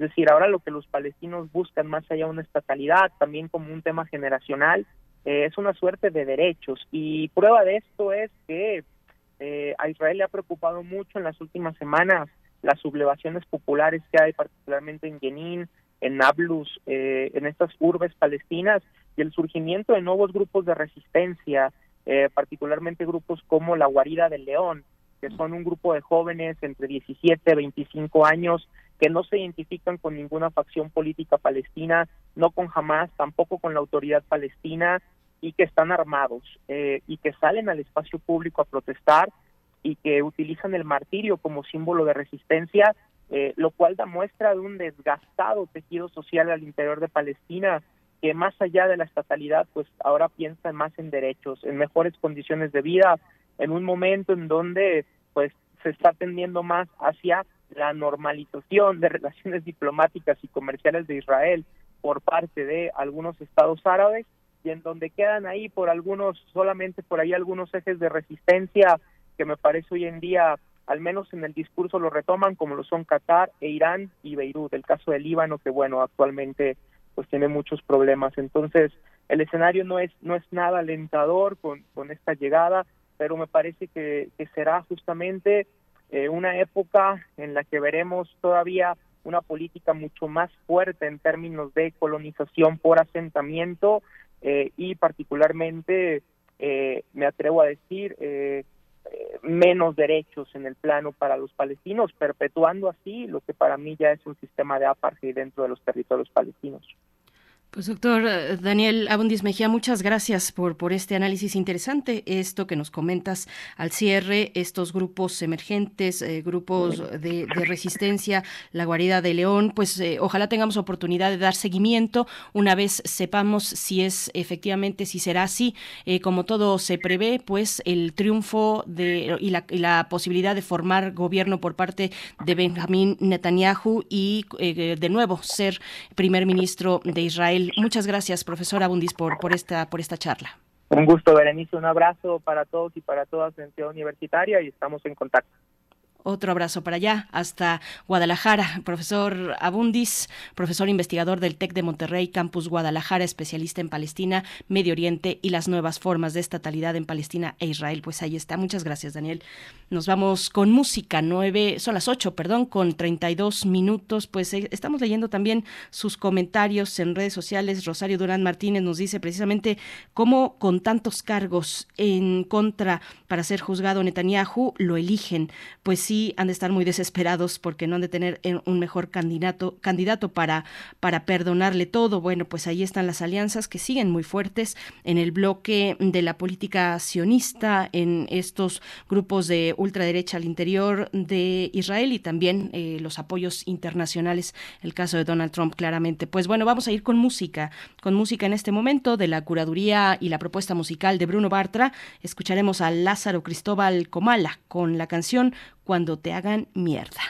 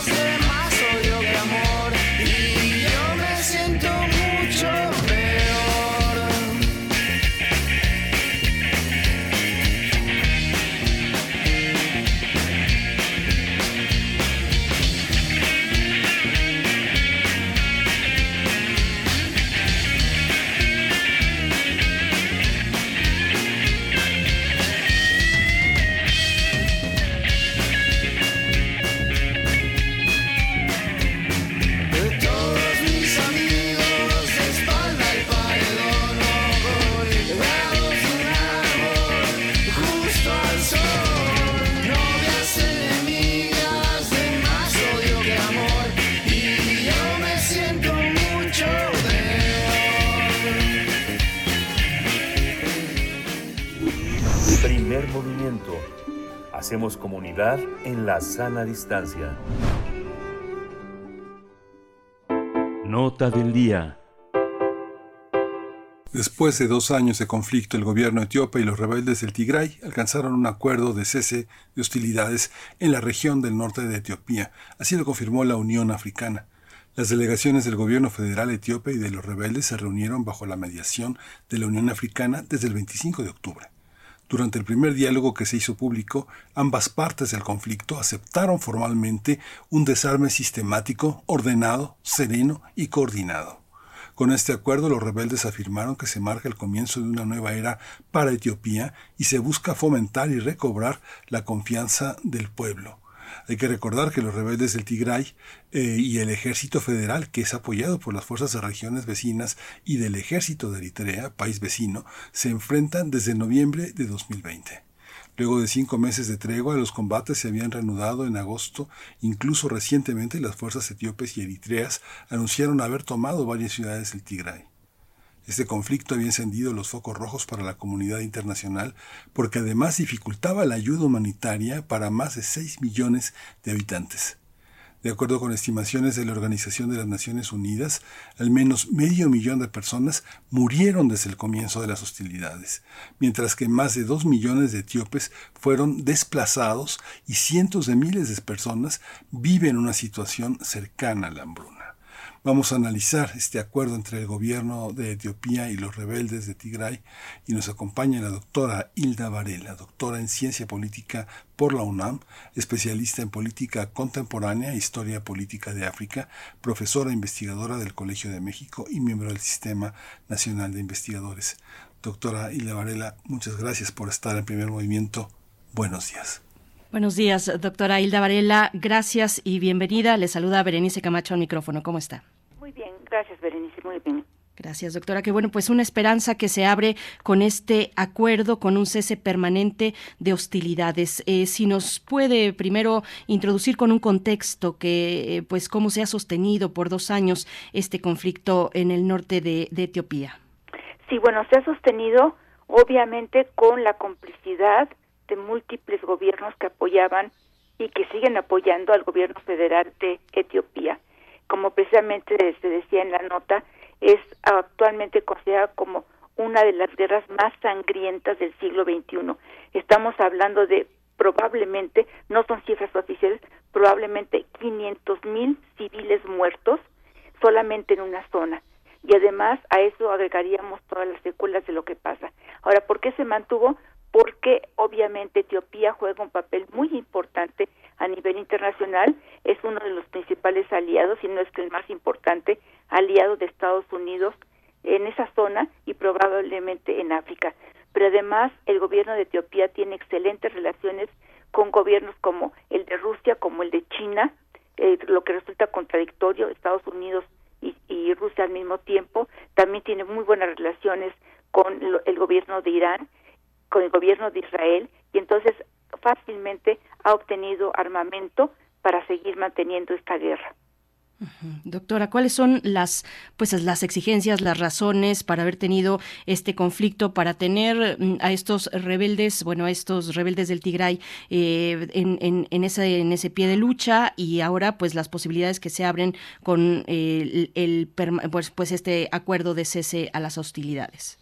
Sí, aquí es importante subrayar que hay una disputa histórica entre el gobierno federal de Etiopía y la élite política, eh, política y económica, obviamente, de eh, Tigray. Entonces, eh, ahí eh, hay un conflicto eh, sumamente fuerte, ¿no? De, un conflicto de, de pugnas de poder. ¿Quién tiene más poder?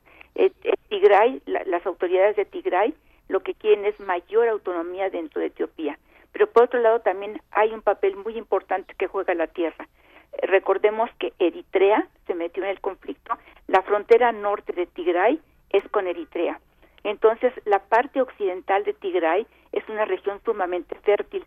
Es una región que es ambicionada tanto por el gobierno de, de Eritrea, que está al norte, como por la población amhara, que es una región de, de Etiopía que es vecina de Tigray. Entonces, hay una disputa por la tierra en un momento dado. Quieren apropiarse de esa tierra, de esas tierras que son fértiles y obviamente la población de Tigray eh, no está no, no estaba decidida a aceptarlo. ¿Cómo empezó? Empezó con, una- con un incidente aparentemente sin importancia. Durante la epidemia de COVID debería de haber habido elecciones regionales en Etiopía, estaban programadas para agosto del 20, pero en el contexto de, la, de la epidemia el gobierno federal decidió posponerlas, dos veces las pospuso.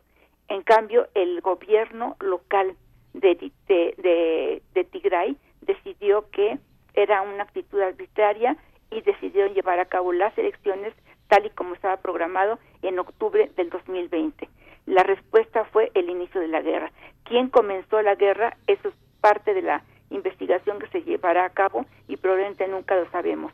Lo que se dice es que en un momento dado fue el ejército de- regional de Tigray el que empezó a atacar una base federal de Etiopía ubicada en la zona de Tigray y hay otras fuentes que sostienen lo contrario, que fue el, el ejército federal de Etiopía el que inició las hostilidades. Esto es muy difícil realmente de resolver. Entonces, en, por esta disputa empezó, digamos, este fue el punto que derramó el agua. Digo, ya hay una serie de disputas regionales muy importantes y está en juego recursos eh, eh, poco abundantes como es la tierra.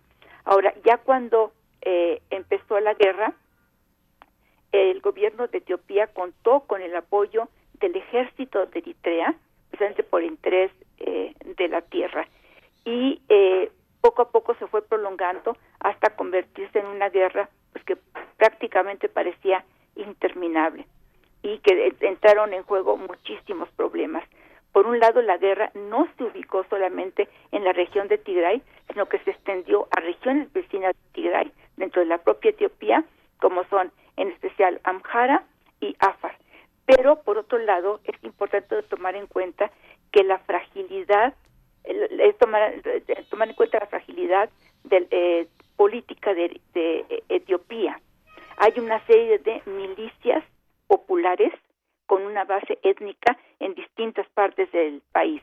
Por ejemplo, en, en, en bueno, en Tigray hay una eh, hay el ejército local, pero también sería importante recordar que en Amhara hay por lo menos dos grupos paramilitares, obviamente armados. Hay un movimiento que se llama Movimiento de Liberación de y hay además otro tipo de eh, milicias populares en diferentes partes del país, casi siempre con un sentido eh, étnico. Entonces, eh, con esa fragilidad, el gobierno desplazó, el gobierno federal desplazó, se estima, el 60% de sus contingentes militares a la región cercana a Tigray y a Tigray.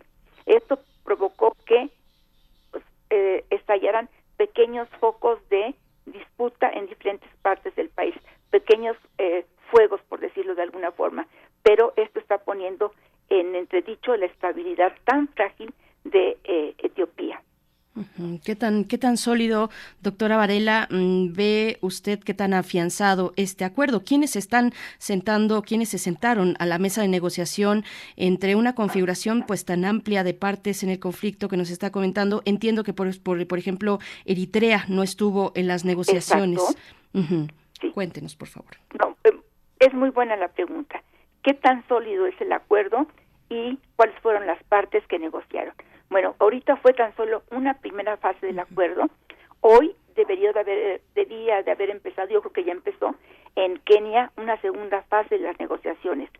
Se centraron en la mesa de negociaciones en Sudáfrica solamente el, eh, eh, el Frente de Liberación del Pueblo de Tigray, que son los rebeldes de, de Tigray, y por otro lado el gobierno federal de Etiopía. Sin embargo, quedó fuera. En ningún momento se ha hablado de Eritrea. ¿Qué va a pasar con Eritrea? Se sabe, perdón, con, E- eh, sí, con Eritrea.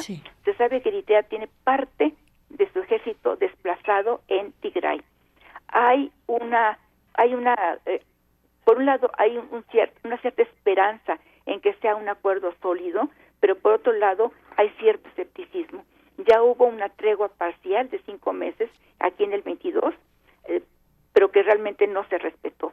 Hay demasiadas partes en conflicto.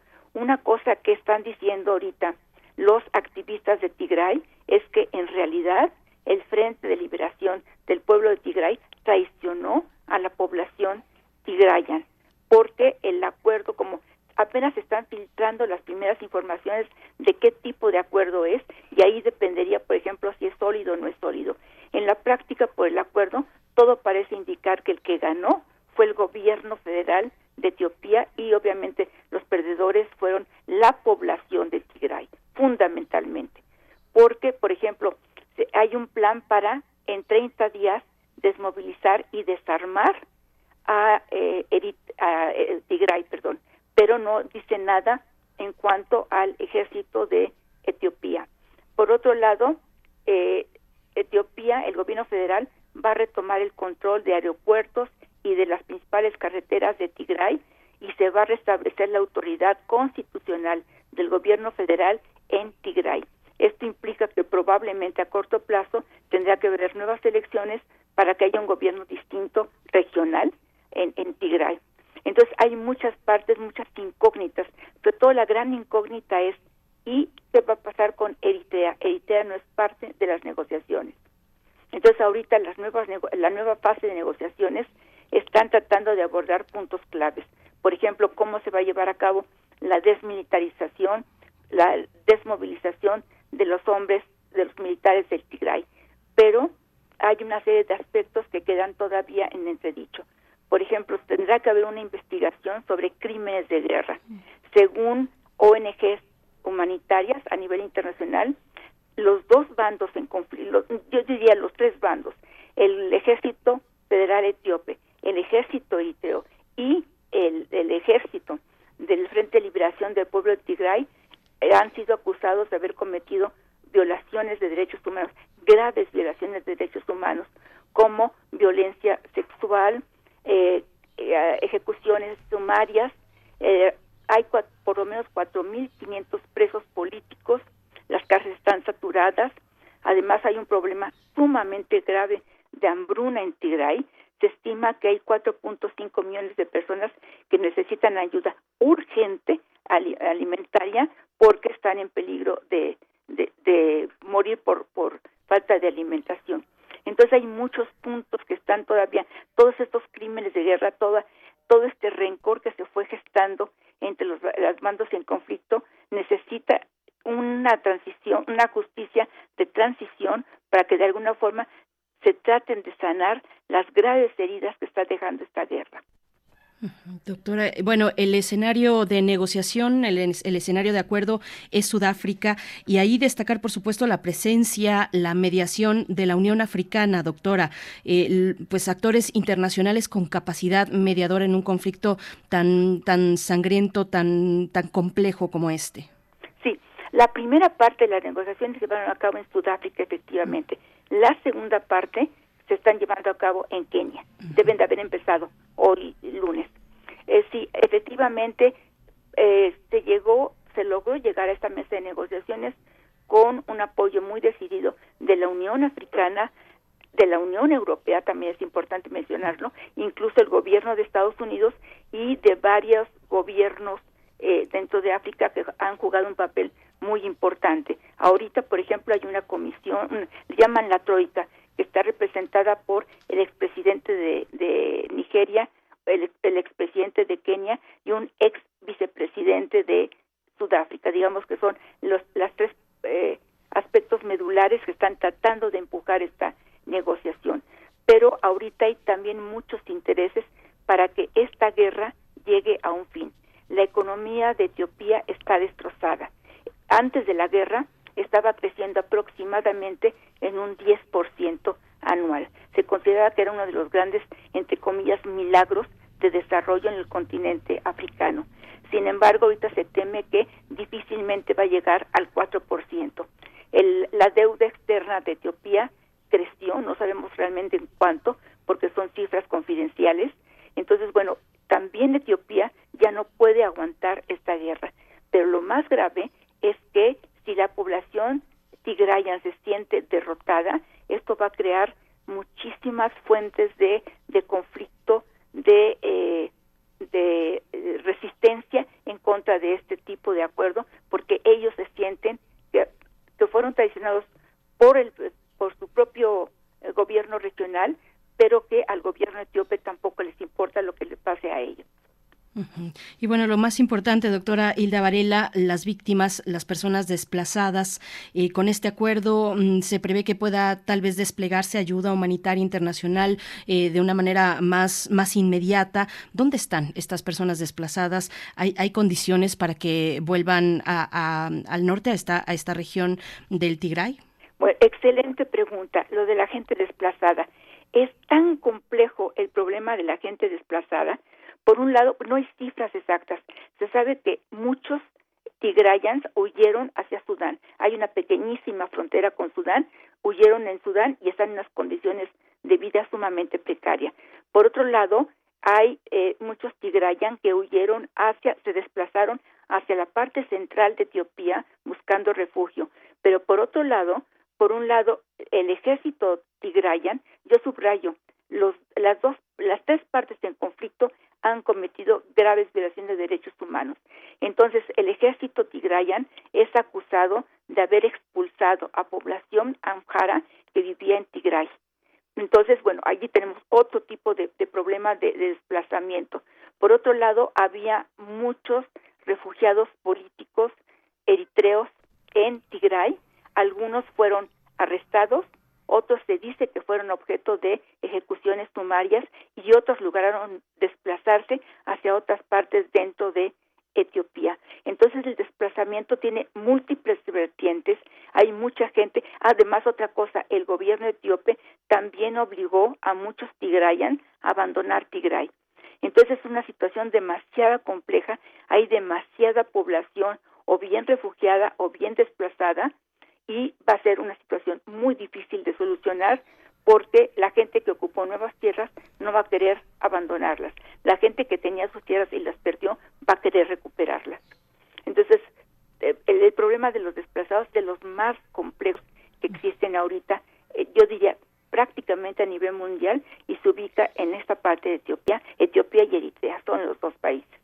Sí, doctora, pues muchas gracias. Por último, por último, bueno, ¿cuál es la agenda? Eh, nos comenta hoy las, las negociaciones, las partes se sientan en, en Kenia. ¿Cuáles son estas fases del acuerdo para no perder de vista, para tener esta agenda, agenda de una posibilidad, eh, pues, de un cese eh, a este conflicto, aunque bueno, las condiciones son muy complejas, como ya nos lo comenta.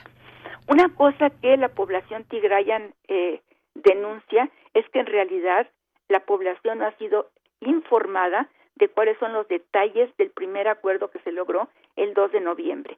Ahora, esta parte de las negociaciones está fundamentalmente eh, llevada a cabo por eh, puestos claves del, de- del ejército, tanto eh, de, Tigray como de Etiopía, y fundamentalmente son aspectos muy precisos. Por ejemplo, cómo se va a llevar a cabo en 30 días eh, la desmilitarización de Tigray, cómo eh, va a ser eh, eh, cómo Etiopía va a recuperar todo el aeropuerto y los todas las carreteras, cómo va a ser la ubicación de una comisión observadora de monitoreo de que realmente el cese al fuego sea efectivo. Son esta clase de detalles, eh, digamos, eh, muy complejos, muy importantes y al mismo tiempo muy variados. No se sabe si realmente también va a entrar en juego ahorita, se va a negociar la eh, fuerza de monitoreo de, que, que se tendrá que ser de la Unión Africana para garantizar que realmente haya un cese al fuego. Entonces son, digamos, fundamentalmente estos puntos claves que no fueron tomados en la negociación grande que se llevó a cabo en Sudáfrica. Pues como siempre, muchas gracias, doctora Hilda Varela, profesora investigadora del Colegio de México. Pues estaremos observando, observando desde acá las fases de este, de este acuerdo, eh, pero importante finalmente, donde hay eh, personas mediadoras, bueno, eh, perfiles mediadores, agentes mediadores importantes, la Unión Africana, en fin, todo un, todo un conjunto de una configuración compleja en, en Etiopía. Doctora, muchas gracias por, por este, por este análisis tan puntual. Un placer, como siempre, Berenice. Saludos a su público. Muchas gracias. Hasta pronto. Hasta pronto. Doctora Hilda Varela, 8 con 57 minutos. El momento de despedirnos de Radio Nicolaita. Estamos leyendo sus comentarios también en redes sociales, eh, pues las cuestiones Israel. Eh, por acá nos comentan también Lorenzo Massimi sobre el INE. Bueno, pues los vamos a compartir los comentarios al regreso del el corte, pero nos vamos antes con música. Eh, con música a cargo de Mabe Fratti, Desde el Cielo. Es la canción que propone Bruno Bartra en la curaduría de esta mañana.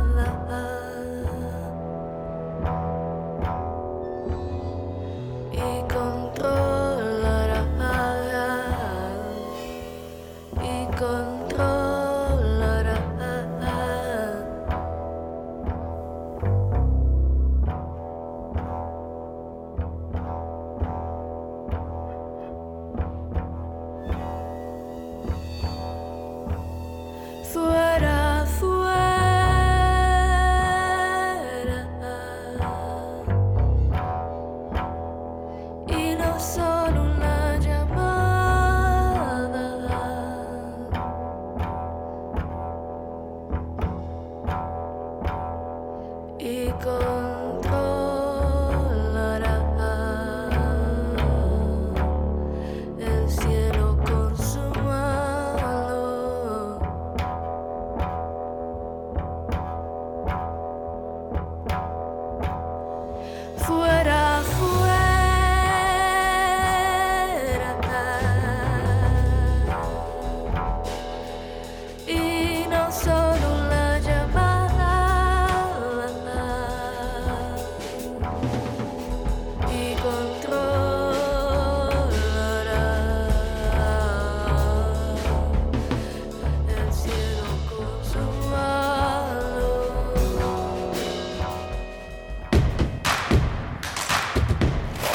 En redes sociales. Encuéntranos en Facebook como Primer Movimiento y en Twitter como arroba PMovimiento.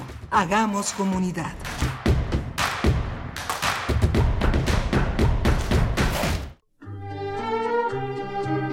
Compartimos música para inspirar un recuerdo.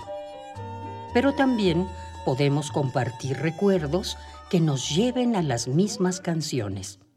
Cancioncitas me faltan, cancionero. Cancioncitas. todas las caras de la música popular del siglo pasado, en memoria y de la mano del maestro Fernando González Gortázar. Escucha la tercera temporada de este clásico de Radio UNAM todos los lunes a las 17 horas por el 96.1 de frecuencia modulada o la serie completa de lunes a viernes a las 18 horas por el 860 de amplitud modulada. A partir del 7 de noviembre. Radio UNAM. Experiencia sonora. Yo tramité mi INE en México. Y yo en el extranjero. Mi INE es muy confiable porque tiene elementos que la hacen muy segura y es gratuita. La mía también. Con mi INE puedo votar, identificarme y hacer trámites bancarios en todo México. Con la mía también. Si tienes algún familiar o amistad que viva fuera del país, recuérdale que la INE del extranjero tiene el mismo valor que la de México y es válida para votar, identificarse o hacer cualquier trámite en territorio mexicano. Mi INE es mi voz en México. Y en el extranjero. Fentanilo, heroína, cocaína, piedra, cristal. No importa qué droga química te metas, de todas formas te destruyes. Pero la sangre de las drogas nos mancha a todos. Mejor métete esto en la cabeza. Si te drogas, te dañas. Si necesitas ayuda, llama a la línea de la vida, 800-911-2000. Para vivir feliz, no necesitas meterte en nada. Gobierno de México. Dentro del planteamiento descolonial y de los feminismos hay diferentes posicionamientos. Al otro indio, a la otra india, se le feminiza porque se le considera como un sujeto no sujeto. Se le inferiorizó considerando que no tenía capacidad de racionalidad plena. Seguimos construyendo igualdad. Sintonízanos este miércoles a las 10 de la mañana. Tenemos como invitada a Karina Ochoa Muñoz, escritora, académica, feminista y activista que nos habla de pensamiento y feminismo descoloniales. Escuchar y escucharnos. Construyendo Igualdad. Décima temporada. Las comunidades indígenas germinan conocimiento, maravilla y tradición. Son el México profundo, el presente donde hilan un collar de flores. Xochicóscat, collar de flores, con Mardonio Carballo, lunes 10 de la mañana por Radio UNAM. Experiencia sonora.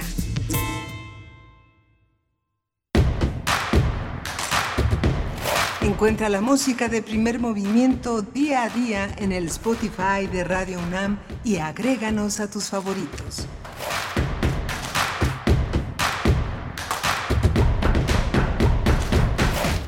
Buenos días, ya son las 9 con 4 minutos de la mañana de hoy lunes 7 de noviembre de 2022. Estamos en primer movimiento leyendo sus comentarios por acá en redes sociales, eh, pero bueno, daremos en un momento más estos comentarios para compartirlos con toda la audiencia. Antes presentar al equipo Rodrigo Aguilar en cabina de Radio UNAM en la producción ejecutiva, junto con Arturo González, que se encuentra en la operación técnica en la consola, Tamara Quirós en redes sociales y en la voz, Berenice Camacho, hoy en ausencia de Miguel Ángel que que ojalá esté ya de vuelta mañana con nosotros, recuperándose de una, pues de un malestar, de gripa leve, pero, pero bueno, que se tiene que cuidar, por supuesto. Estamos aquí acompañándoles a ustedes desde las 7 y hasta las 10 de la mañana en el 96.1 de la frecuencia modulada, el 860 de amplitud modulada. Y bueno, los comentarios nos dice Mayra Elizondo, con respecto a la cuestión palestina en el panorama político, iba a decir nuevo panorama político, pero no, parece pues un episodio que ya hemos vivido con la posibilidad de que Benjamín Netanyahu regrese como, como primer ministro, lo fue antes, eh, y regrese como primer ministro a formar gobierno en Israel. En la cuestión palestina, Mayra Elizondo dice, ¿cómo es que a estas alturas de la civilización, entre comillas, se está examinando, se está exterminando, perdón, un pueblo a la vista de todos? Y parecería que no se puede hacer nada. Muy triste y decepcionante situación. Hashtag Fuerza Palestina, nos dice Mayra Elizondo. Lorenzo Massimi dice la llegada de Netanyahu de nueva cuenta al poder en Israel muestra que para las derechas la corrupción y el Estado de Derecho son prescindibles cuando se trata de mantener una estructura de poder. Y también nos dice, es curioso que ahora el hashtag INE no se toca cuando se tocó en 2014, cuando dejó de ser IFE para ser INE. En el 2008, donde se metieron candidatos para recuperar la legitimidad después de las elecciones de 2006, la reforma actual tiene puntos interesantes. Lorenzo Massimi, gracias por este comentario. Y bueno, a todos ustedes quienes están desde temprano escribiendo también, dice Xochitl Arellano, saludos y que se mejore Miguel Ángel Quemain. Gracias por el análisis profundo sobre Israel y la terrible situación de apartheid eh, que se empeora en Estados Unidos. Se atisba lo mismo, nos dice Xochitl Arellano desde California. Saludos para ti, para todos los que están sintonizando del otro lado del río Bravo, del otro lado de la frontera norte de nuestro país. Un saludo para ustedes. Esther Chivis también está por acá. Dice, excelente semana. Saludos, pilas con los bichos, con los bichos del, de, de los virus, dice Esther Chivis. Pues sí, en esta temporada de... Eh, temporada de virus eh, en esta en estos momentos influenza la gripe eh, el coronavirus por supuesto y omicron que continúa que continúa haciendo pues eh, estragos y hay que hay que mantener atención a las medidas sanitarias como ya lo conversamos con el doctor Mauricio Rodríguez Rodríguez Álvarez al principio de la emisión. Nosotros por delante tenemos la poesía necesaria. Miguel Ángel Quemán aunque está ausente esta mañana nos dejó una muestra de de poesía para acompañar nuestro lunes y en la mesa del día el Festival de Poesía en Voz Alta, que ya está a punto de comenzar este fin de semana. Tendrá lugar este fin de semana en Casa del Lago los días 11, 12 y 13 de noviembre y vamos a conversar con Cintia García Leiva, directora de Casa del Lago UNAM y con Clio Mendoza, escritora y curadora invitada de este Festival de Poesía en Voz Alta que regresa a la presencialidad luego de dos años en formato virtual. Pues bueno, eso para la hora que, que ya inicia también al cierre Biosfera en Equilibrio con la doctora Clementina Kiwa, una revisión de la COP27 que se acaba, bueno, acaba de arrancar el día de ayer, 6 de noviembre, y hasta el 18 se celebra esta conferencia de Naciones Unidas sobre cambio climático en Egipto. Vamos a tener la participación de Clementina Kiwa para hablar al respecto. Y bueno, con ello nos vamos con la poesía. Antes, antes nada más, es que está interesante lo que al interior de la Gaceta eh, de la Gaceta en la edición de esta mañana, la Gaceta de la UNAM, eh, hacen pues una, un- una conversación, una entrevista a el doctor Mario Cueva Perus del Instituto de Investigaciones eh, Sociales de la UNAM, porque, bueno, pues para ver cuál es el impacto eh, de la llegada de Lula da Silva, de la, de, de- del triunfo de Lula da Silva para presidir el Brasil, para ser presidente de Brasil al primero de enero. Y es interesante que el doctor Marcos Cueva, entrevistado mm, eh, del Instituto de Investigaciones Sociales de la UNAM, habla de pues revisar las condiciones de la izquierda en América Latina. Él dice que la pues que en, en la derecha ha demostrado con creces que no puede gobernar correctamente en América Latina, es una condición necesaria para alcanzar un cambio social profundo, pero no es, no es suficiente y dice la izquierda ya no es la misma de antes. Ese es el punto interesante. La izquierda ya no es eh, la misma de antes en América Latina. Dice en varios aspectos, no en todos, se muestra como una versión local de las tendencias democráticas en Estados Unidos. Esto se ve ahora en el programa, por ejemplo, de Petro, en algunas acciones del gobierno de Boric y en el tipo de armonía que propone el mismo Lula da Silva. Es decir, la izquierda se ha corrido al centro y desde esa posición no se pueden alcanzar los cambios sociales profundos. Bueno, pues es, es interesante esta lectura que nos propone la Gaceta de la UNAM, su versión electrónica disponible gaceta.unam.mx. ¿Cuál es el futuro de la izquierda en América Latina con la llegada de, eh, con el triunfo de Lula da Silva en las elecciones pasadas? Pues bueno, se los eh, compartimos para, para, para revisión, para tener ese punto a considerar y nos vamos ya en este momento con la poesía necesaria. Es hora de Poesía Necesaria. La poesía necesaria hoy está dedicada a un recorrido por la poesía indígena del norte de México que en poemas traducidos el poeta Gabriel Said eh, realizó esa edición del Colegio Nacional. El poema que voy a tomar tiene que ver con el rescate del Quiligua Isa eh, queda medio centenar de quiliguas en Baja California y casi no hablan su lengua. Ocupaban una franja que iba del Pacífico al Mar de Cortés como una especie de venda en el antebrazo de la península. Llegaron hace milenios, se llaman a sí mismos Coleb gente. Sus actividades tradicionales, recolección, caza y pastoreo, requieren grandes territorios de los cuales fueron despojados. Primero, por los decretos colonizadores del presidente Juárez, después por el apoyo a la minería del presidente Díaz, luego por el reparto ejidal del presidente Cárdenas y finalmente por negocios como el motel Mike Sky Ranch que ocupa 7.000 hectáreas para la cacería deportiva y no deja entrar a los quiliguas. El último despojo de casi 28 mil hectáreas lo iba a cometer la Comisión Federal de Electricidad para un proyecto eólico. Los kiwas se negaron a firmar hasta que en 2017 la concesión se redujo a 240 hectáreas y derecho de paso para las líneas de transmisión a cambio de una renta trimestral. Todo este universo quiligua tiene que ver también con un imaginario que sobrevive. Hay una, eh, una mujer quiligua, maestra de escuela, no aceptó la extinción como fatalidad y cuando ya no quedaban más que unos cuantos hablantes de la lengua, Leonor Fardlow empezó a enseñar el quiligua a los niños de su tribu. Algo notable de la lengua quiligua es que según los lingüistas, se habla desde hace dos o tres mil años, es que no distingue él de ella. Dicen ni pa para ambos géneros. Eh, hay una página en, en Wikipedia que eh, tiene algunas referencias interesantes. La Comisión Nacional para el Desarrollo de los Pueblos Indígenas, dentro de su serie Lenguas Indígenas en Riesgo, publicó Quiligua, Cantos de Trinidad o Churte en 2006, pero hay muy poco. Hay esfuerzos admirables del rescate quiligua que hizo Mauricio Misco en su tesis doctoral sobre eh, ellos en la Universidad de Utah, ha publicado en el Archivo de Lenguas Indígenas de México en el Colegio de México, lo prologó Miguel León Portilla, en fin, Arnulfo Estrada Ramírez también los estudia desde 89, compiló un diccionario práctico de la lengua quiligua que la Comisión Nacional para el Desarrollo de los Pueblos Indígenas editó y puso en circulación en la web, en fin, poco, poco. Este poema eh, lo acompañaré con parte de los cantos quiligua, un poema que se llama La creación, que está en su lengua, y el poema La creación dice así. Cuando el mundo fue creado no existía nada, no había montañas, solo reinaba la oscuridad como en la noche. Entonces llegó un hombre llamado Metipa, Coyote Luna. Vivía en plena oscuridad.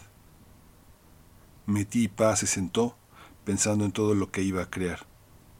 Hizo un buche de agua y lo escupió hacia el sur. Hizo otro y lo lanzó hacia el norte. Después hizo otro mucho más grande, tan grande que se le escurría el agua de la boca, y lo escupió hacia el oeste. Por eso el mar occidental, el Pacífico, es tan grande y peligroso. Finalmente tomó una poquita agua en la boca y la lanzó hacia el este, por lo cual este último mar, el de Cortés, es bueno su oleaje es manso. Así fueron creados los mares. pamiotot amatmim koteyom kuitkun aval kuitkun avaliumat tamiohot kuspel pamiemiot kumeiset kumeimel te tuhatomat pamiot teim hajun teim pamiot luai tai. Pamiotot kuspel tip tai kuit pohoise et et eh, kot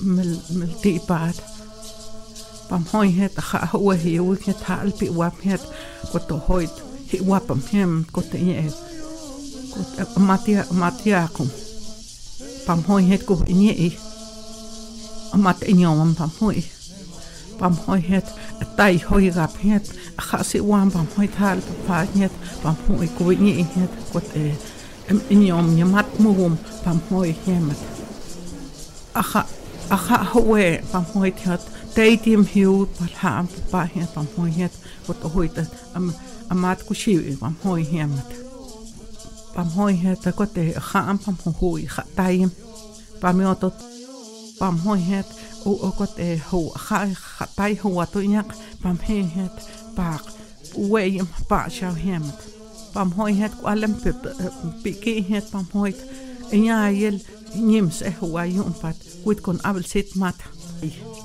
pamimiyot matipat inyay hois i. Pamimiyot kot salmakal pipat sa tiyemat. Mat pumat. Pamimiyot pamhui yiwilpam yiwilem pak ipat sa i pion puma. Mat puma. Pamimiyot pamhui igil pipat hiyat pamhui hapuset pamhui mati. Mati pamhui pohi mat. Pamhui miyat haam pamhui Ha Haat mgawum hai.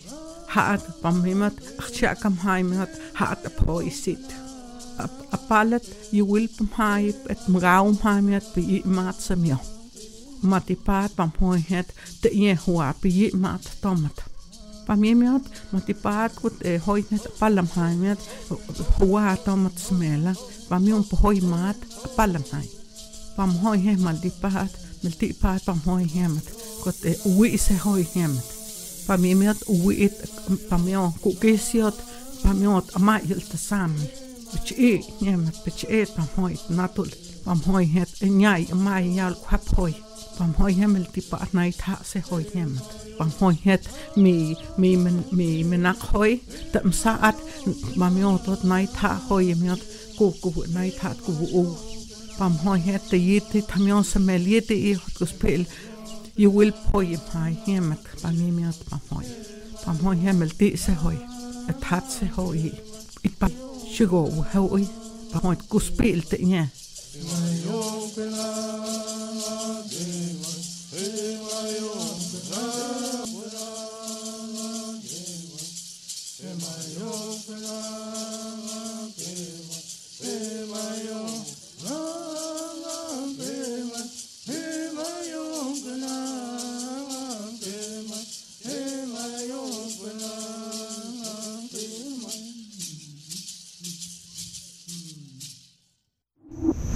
Primer movimiento.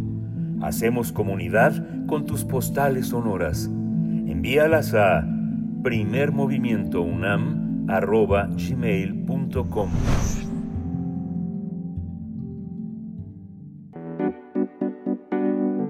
La mesa del día. Después de dos años de conflicto, el gobierno etíope y los rebeldes del Tigray alcanzaron un acuerdo de cese de hostilidades en la región del norte de Etiopía. Así lo confirmó la Unión Africana. Las delegaciones del gobierno federal etíope y de los rebeldes se reunieron bajo la mediación de la Unión Africana desde el 25 de octubre. Durante el primer diálogo que se hizo público, ambas partes del conflicto aceptaron formalmente un desarme sistemático, ordenado. Primer movimiento. Hacemos comunidad en la sana distancia. Del 11 al 13 de noviembre se va a realizar la edición número 18 del Festival de Poesía en Voz Alta. Contará con más de 13 actividades provenientes de Ciudad de México, Roma, Oaxaca, Chiapas, Lima, Quebec y Mérida, entre otras ciudades. Tras dos años de realizarse de manera virtual, este año el festival regresa con actividades presenciales en Casa del Lago UNAM y tiene como tema En el cuerpo se hace el tiempo. Ese es el lema.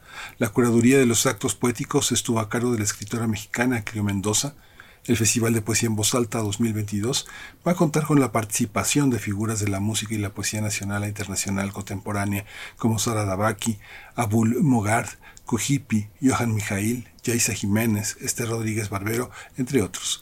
La edición 18 tendrá entrada gratuita y también contará con talleres, charlas, así como poemas lumínicos de Raúl Zurita, Ruperto Bautista y una instalación del artista Aki Inomata. El festival también ofrece en paralelo una línea de divulgación que incluye talleres para niñas y niños. Todas las actividades son gratuitas con cupo limitado. Vamos a conversar sobre esta edición del Festival de Poesía en voz alta en el cuerpo se hace el tiempo con Cintia García Leiva y es la directora de Casa del Lago UNAM y con Clio Mendoza, escritora y curadora invitada del Festival de Poesía en voz alta 2022. Les damos la bienvenida. Gracias por estar aquí en Primer Movimiento. Buenos días. Gracias, Cintia García Leiva, Clio Mendoza. Bienvenidas ambas. ¿Cómo están, Cintia? Hola, muy buenos días. Un gustazo estar con ustedes, queridos. Qué gusto, qué gusto escuchar tu voz, Cintia. Clio Mendoza, igualmente, muchas gracias por estar esta mañana con nosotros. Muchas gracias por invitarnos. Hola, Cintia, qué gusto escucharlas, escucharlos. Gracias, Clio. Tenemos por ahí, te estamos escuchando bajito en tu nivel de audio, vamos a, acomodarlo. Y bueno, por ahí un lapsus en la introducción al inicio de esta nota, pero estamos ya con ustedes, Cintia, Clio, pues para hablar de este festival. Vuelve el Festival de Poesía en Voz Alta en su formato presencial, con 18 ediciones en su haber, Cintia, dos de ellas en la virtualidad por la pandemia. Pues cuéntanos cómo llega el festival a esta edición 18. Claro que sí, Berenice querida, pues un gustazo también que hoy esté Clio en esta llamada y poder escucharla y ya pronto tenerla aquí en la Ciudad de México. Estamos emocionadas, emocionados en Casa del Lago por poder volver a la presencialidad de este festival. Como bien dices, tuvimos dos ediciones, las de 2020 y 2021 digitales, muy potentes también, uh -huh. eh, pero en un entramado, digamos, que nos hizo repensar también qué significaba este festival para México y para Latinoamérica, qué significaba la palabra en voz alta, qué significaba también la relación de la poesía con otras disciplinas. Y ahora para volver a abrirlo al público ahí en la casa, pues qué significa retomar este espacio maravilloso, qué significa poder invitar a todas las personas al bosque a vivir realmente experiencias eh, potentes, fuertes, y pensando justamente qué significa otra vez el cuerpo en el espacio público. Ese ha sido un poco el eje que estamos preparando para esta edición, que ya comienza el viernes, pensando también en cómo se nos ha eh, hecho un relajo y una confusión total la idea propia del tiempo y del espacio, qué significa hoy pasado, cómo podemos hablar siquiera de un presente, un futuro, cuando todo esto parece que está en jaque y luego nociones que teníamos a lo mejor muy normalizadas o que entendíamos casi en automático como la misma idea del adentro o del afuera que también se vieron atravesadas y todas estas confusiones digamos puestas en jaque a partir de actos comisionados a artistas y poetas maravillosas, maravillosos que nos van a acompañar durante tres días. Cintia, te escucho y pienso en que el Casa del Lago pues se las ingenió para tener en la virtualidad, para, para hacer de la virtualidad una herramienta valiosa, no solamente una ventana, una salida de expresiones, sino para incorporarla en, en una propuesta, en una propuesta así, digital, como fue en las dos ediciones anteriores, pero afortunadamente también estamos ya en posibilidad de reunirnos, de estar con cuerpo presente en esta edición Clio Mendoza, en la que eres curadora invitada. Pues cuéntanos cómo traduces el, el, lema, el título de esta edición, en el cuerpo se hace el tiempo. Pues sí, son eh, coordenadas y un binomio complejo, complicado y también muy rico, el del cuerpo y el tiempo. Clio, ¿cómo lo incorporas a tu visión curatorial de esta, de esta edición del festival? Creo que además eh, es muy complicado ahora, o digo, es, es complejo más que complicado abordar estos dos temas, el tiempo y el cuerpo, justamente después de un periodo donde el tiempo pareció no existir y el cuerpo pareció ser como totalmente vulnerable. Entonces, creo que desde ahí también eh, el acto curatorial, eh, pues digo, ¿no? Fue, fue convocado a partir de esos puntos, eh, no, no en otro contexto, sino en este que es el que tenemos, el que nos ha quedado, después de estos dos años eh, tan traumáticos a nivel colectivo y a nivel mundial, que yo creo que eso es algo que no ha sucedido en muchas eras en la humanidad o que no había sucedido desde hacía mucho tiempo.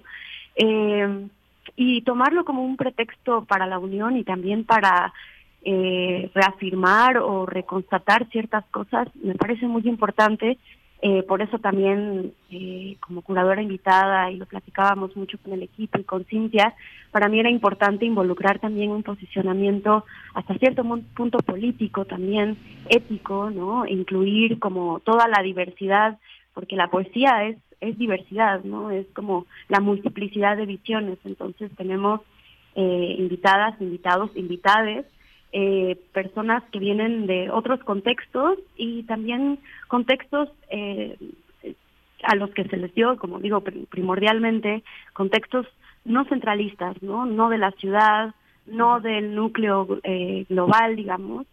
Eh, así que vienen personas de República Dominicana, hay una banda Ayuk, Mije, eh, viene también, por supuesto, hay una también una rapera feminista. Creo que hay eh, va, va a ser um, van a ser tres días riquísimos que yo estoy deseando ya que sucedan y estoy muy emocionada también por ver qué prepararon las, los, les artistas para nosotros. No se quedan con nada. Eh, gracias, Clio. Cintia García Leiva, no se quedan con nada. El equipo lo pone todo en cada uno de sus, de sus propuestas, de sus eventos, que son muy ricos, que apuntan precisamente hacia eh, conjugar la, la, diversidad, en este caso poética. Cintia, eh, ¿quiénes, ¿quiénes forman parte del programa del festival en esta edición? Claro que sí, pues en esta pluralidad que, que ya menciona Clio muy, que apunta muy bien en donde cuerpo y tiempo atraviesan sí o sí eh, la dimensión política, incluso estas preguntas lo son también y deben serlas también, pues hemos pensado en actos eh, diversos, eh, no solo de la poesía, que ahorita me gustaría mucho que, que yo pueda enfatizar por allí eh, a quienes ha invitado y a quienes hemos invitado, sino también del arte sonoro, porque el festival se vincula también con lo que estuvimos diciendo los años pasados, que es la palabra se hace con el cuerpo completo. Esa es, digamos, una de las premisas con la que estamos trabajando.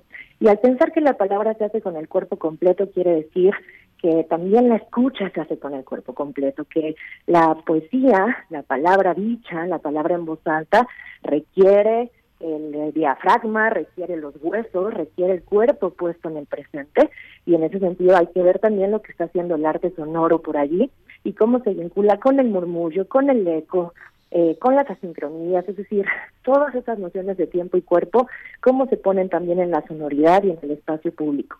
Entonces, hay gente maravillosa. Yo quisiera destacar uno de los actos que, están siendo muy esperados, es el de la canadiense Sara Babachi, esta artista que además es investigadora, tiene ya un buen tiempo trabajando con nociones de tiempo extendido, realmente sus performances son riquísimos en cuanto a experiencia, nos hace entrar en un entramado espacio-temporal muy complejo y tiene tiempo trabajando con música para órgano y música para sintetizadores.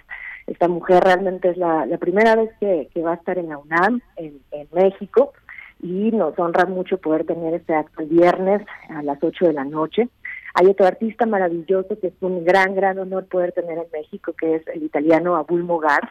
Él también, digamos, se ha posicionado hoy como uno de los músicos del arte sonoro y, la música experimental más relevantes en el presente. Eh, por cierto, me estoy acordando que ha fallecido tristemente el día de ayer eh, Mimi Parker de la banda Low y estoy pensando precisamente en estas figuras como ella, como Low y como Abul Mogat que ya decía, que vienen a México a, a, proponer una, una experiencia, yo diría más que un concierto, es una experiencia sonora muy, muy fuerte. Y eh, por otro lado, vamos a cerrar, el, el Abul Mogat está el sábado a las 8 de la noche, sábado 12. Y vamos a cerrar con una banda mexicana maravillosa que es el coro acarrenchado que lidera el fantástico cantante Juan Pablo Villa, y con una serie de cantos cardenches y de recuperación histórica también que vincula poesía y sonido.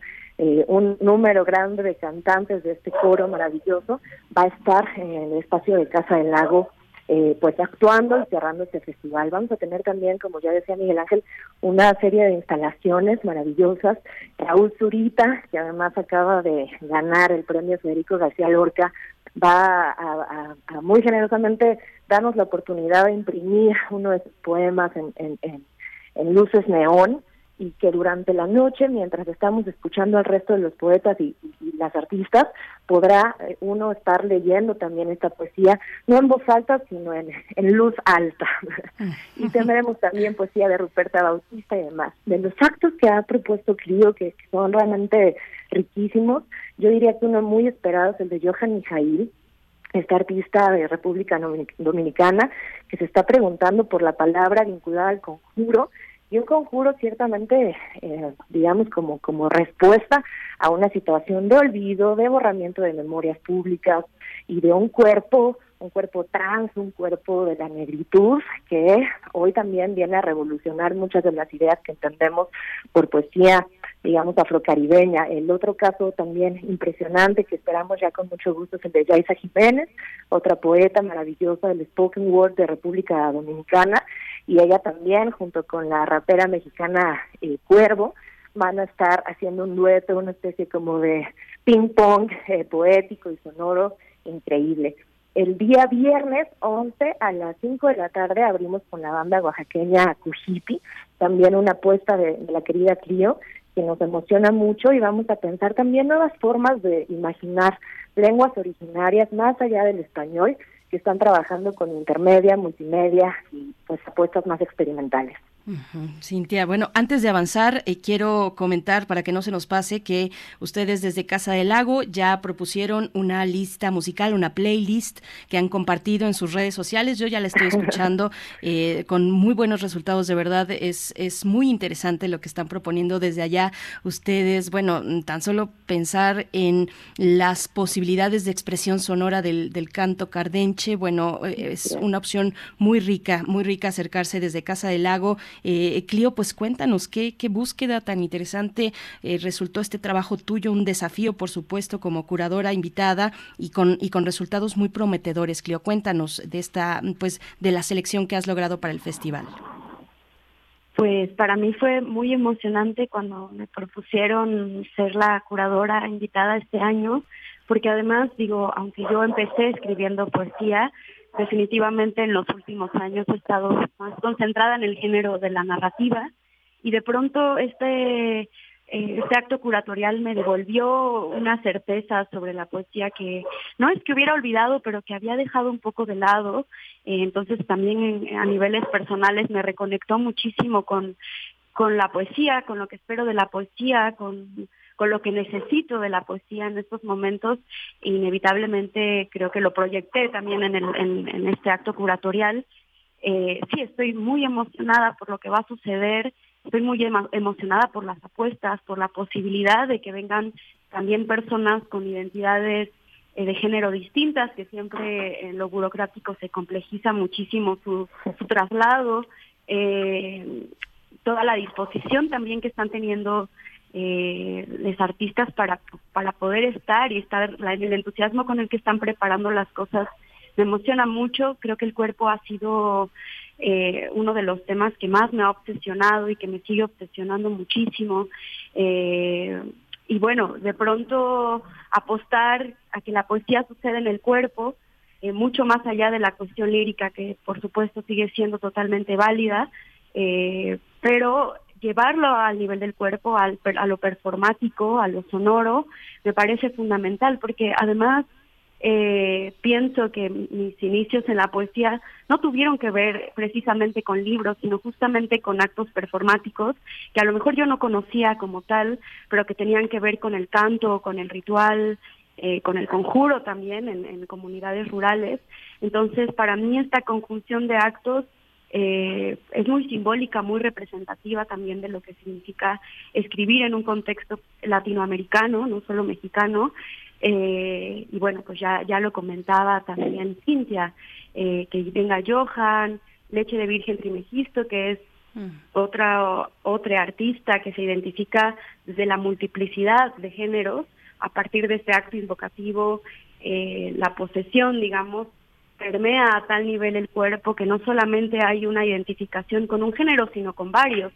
Eh, y me parece muy rico incluir eso eh, en una propuesta lírica, ¿no? Se supone, o de, en una en una curaduría sobre poesía, porque al final hay todo un discurso alrededor de eso que por supuesto no deja de ser lírico, aunque tenga esta cumbre en el cuerpo. eh, y bueno, nada, estamos estamos ya deseando que suceda, estoy deseando también estar ya en la Ciudad de México y ver pues qué nos van a qué nos van a ofrecer y qué vamos a recibir también. Leche de virgen, que, que, qué potente es eh, en, lo, en lo estético, en lo visual, por supuesto, pero también en, en lo discursivo, en su palabra, en sus ideas. Pues bueno, y, y te escucho, Clio, y yo creo que ya sea como lectora o en tu caso como escritora, una persona cuando es atravesada por, por la poesía, pues es difícil borrar esa huella, ¿no? Eh, y, y no es deseable, además, eh, pero qué, qué interesante y ojalá después también vengas y regreses acá para contarnos de tu, de tu propuesta narrativa, Clio. Y Cintia García Leiva, pues también el programa tiene un espacio para las y los niños. Yo las escucho, pensaba en el título de esta edición del festival, eh, El cuerpo que se hace tiempo, y estaba pensando también de ahí en un libro de mm, María Baranda, un libro de María Baranda de poesía, es una compilación de, poetas distintos mexicanos, eh, donde es, es un libro que se llama Hago de voz un cuerpo y es que la poesía pues tiene esa incluso origen lírico sonoro eh, atraviesa la poesía al libro y va mucho más allá a otras expresiones que pueden ser audiovisuales que pueden ser sonoras hay eh, físicas materializadas incluso Cintia pero bueno a ver cuéntanos el programa para los más pequeños para las niñas y los niños Sí, por supuesto. Pues efectivamente, ¿no? Eh, desde allí, desde una infancia, desde donde muchas veces construimos lo que vamos a después a entender por palabra y por el derecho propio a la palabra. Y hoy me parece también que no podemos dejar de lado la realidad que nos atraviesa digitalmente, es decir, a lo mejor lo veníamos ya entendiendo hace unos años, pero por supuesto con la pandemia nuestra relación con la pantalla y con la digitalidad se enfatizó y en ese sentido entender que hoy las niñas, las niñas atraviesan también eh, un crecimiento y un entendimiento del presente a través de la digitalización del, pues, del cuerpo y de la palabra es bien importante. Y hay un festival como este nos pareció que también tiene que atender a este tipo de, de grupos sociales pues muy vulnerados también por por ese encierro nos, nos nos llena de gusto que por ejemplo una investigadora como Lorena Salcedo vaya a estar promoviendo también qué significa la poesía producida en el ciberespacio para niños niñas eh, de entre 9 y 11 años realmente son chiquitas las las las las personas que estamos convocando por supuesto con sus con sus padres y sus madres y que puedan estar también de la mano de este festival, atravesando, produciendo y eh, escribiendo poesía en el ciberespacio. La Cuervo, que ya decía esta rapera muy, muy potente mexicana, va a estar también dando un taller que se llama Del Hip al Hop, y este taller, como todos van a ser gratuitos, este taller es para adolescentes que están también queriendo trabajar con, con cuerpos, digamos, diversos, corporalidades diversas, y que están produciéndose y pensándose para una voz en, en alto, una voz pues del slam poetry o del hip hop y demás. Y eh, también la española Esther Rodríguez Barbero, gracias a una alianza con el Centro Cultural España, va a poder estar en México haciendo recorridos para infancias y también para, para adultos. En Casa del Lago y retomando la historia de este recinto de 63 años de historia ya y pensando qué ha pasado ahí en términos de escritura. Un recorrido también pensando en esta espacialidad donde estarán visitando diversos espacios de la arquitectura de la casa, pero también estarán recorriendo el bosque de Chapultepec de la mano de esta de esta creadora que siempre está buscando cómo incorporar también otras corporalidades al, al espacio público. En ese sentido también pues eh, importante de nuevo no dejar de lado lo que significa este festival en México eh, históricamente, ¿no? Ya decíamos que es su eh, edición número 18 a la que llegamos esta vez, pero en realidad pues se formula como una apuesta de, de la performatividad desde mediados del siglo XX. La historia de poesía en voz alta viene desde el 56 como un grupo de teatro experimental con figuras súper relevantes, entre ellas yo diría Gurrola, también haciendo de las suyas hace muchas décadas, y luego pues se continuó y, y, de esa poesía en voz alta, primero como grupo y luego como festival a partir de 2005, han salido realmente figuras muy relevantes para las letras en nuestro país. Es un poco también la idea, apuntar a la niñez, apuntar a que, a que padres que quieren involucrar a sus hijos con diversas propuestas poéticas puedan hacerlas a partir de la, de la propuesta de este festival en 2022.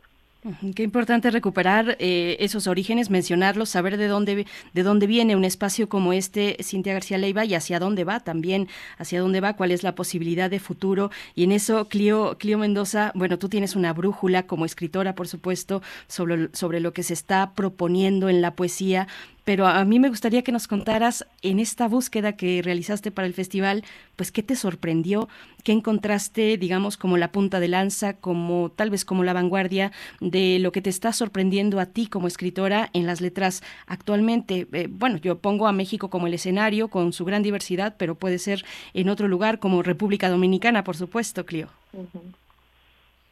Pues creo que para mí eh, abocarme otra vez a la búsqueda de la poesía para una propuesta, eh, digamos, exclusivamente performática en este caso, o predominantemente performática, eh, implicó una serie de búsquedas o de reconocimiento de, de ciertas eh, a veces uno ve un espectáculo o un número o va a un concierto y queda totalmente permeada por eso, pero no se da cuenta hasta cierto tiempo después de lo que representó en su esquema del mundo o en este caso de la poesía.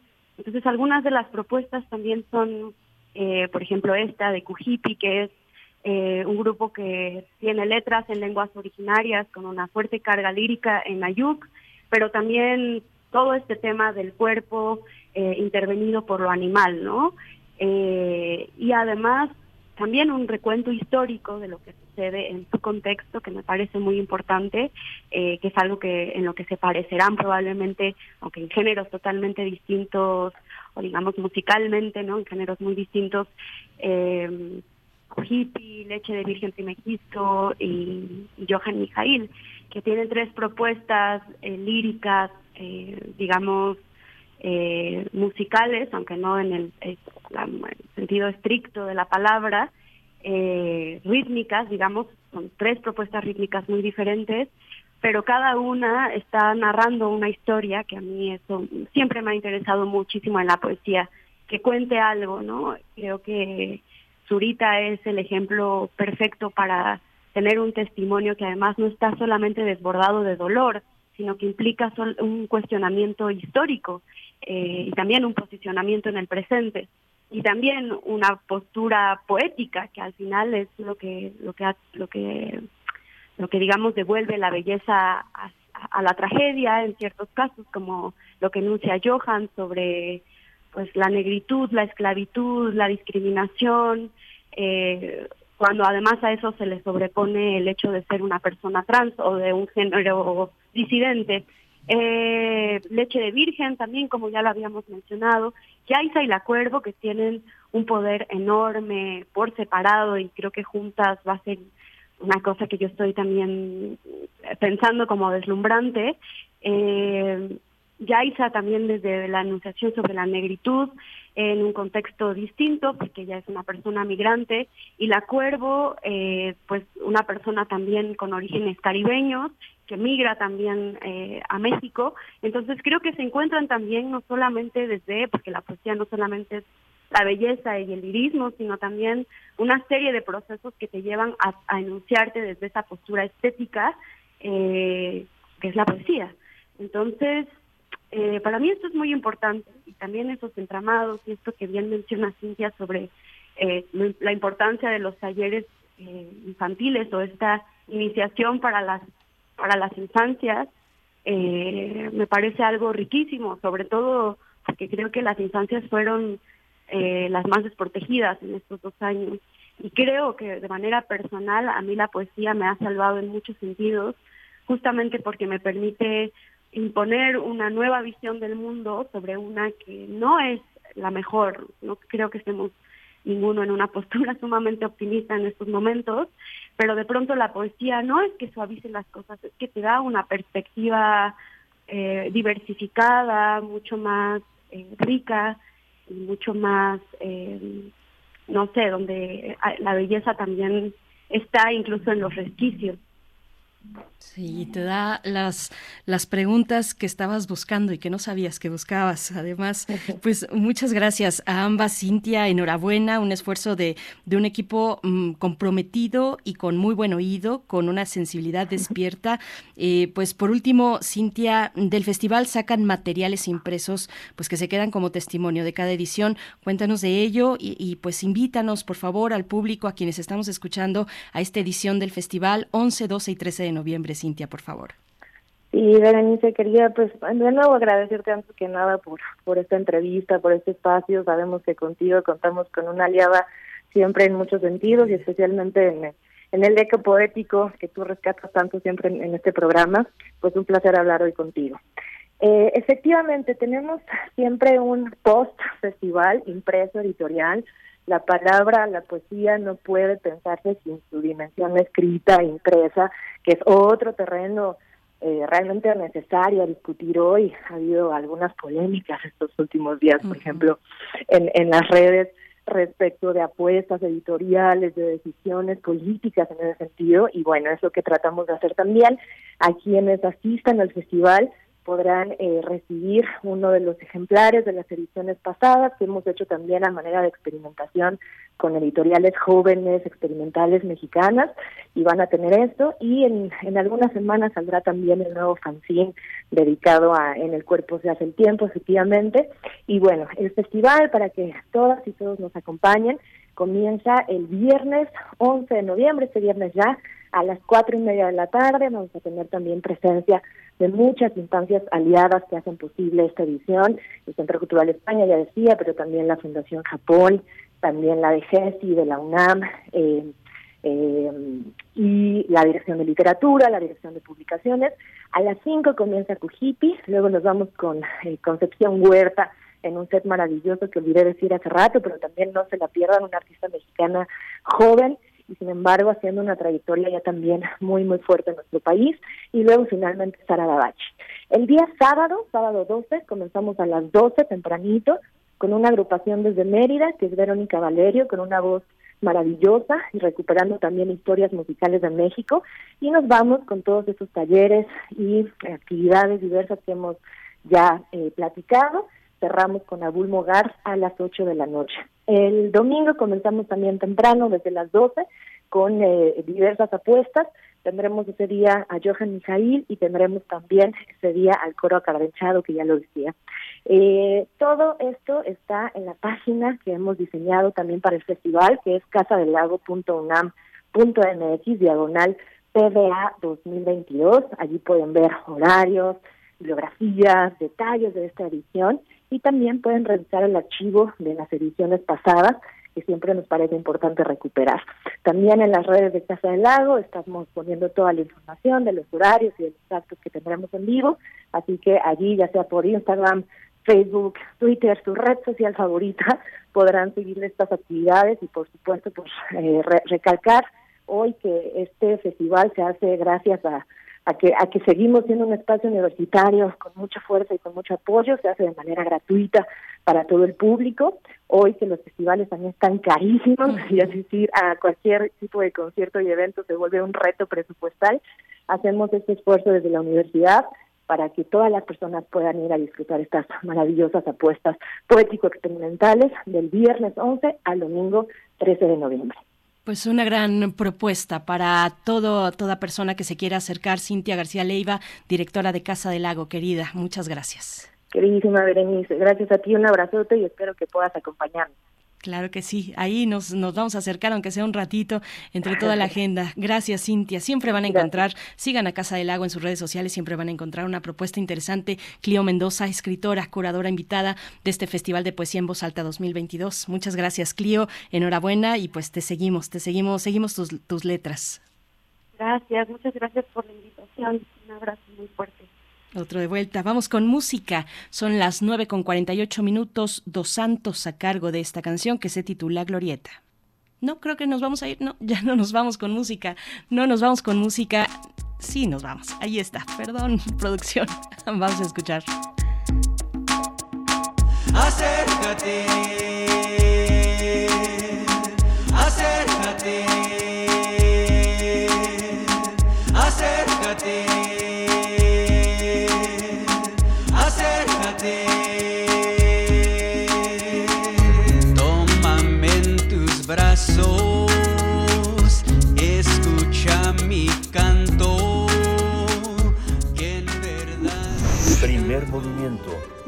Hacemos comunidad en la sana distancia. Biosfera en equilibrio.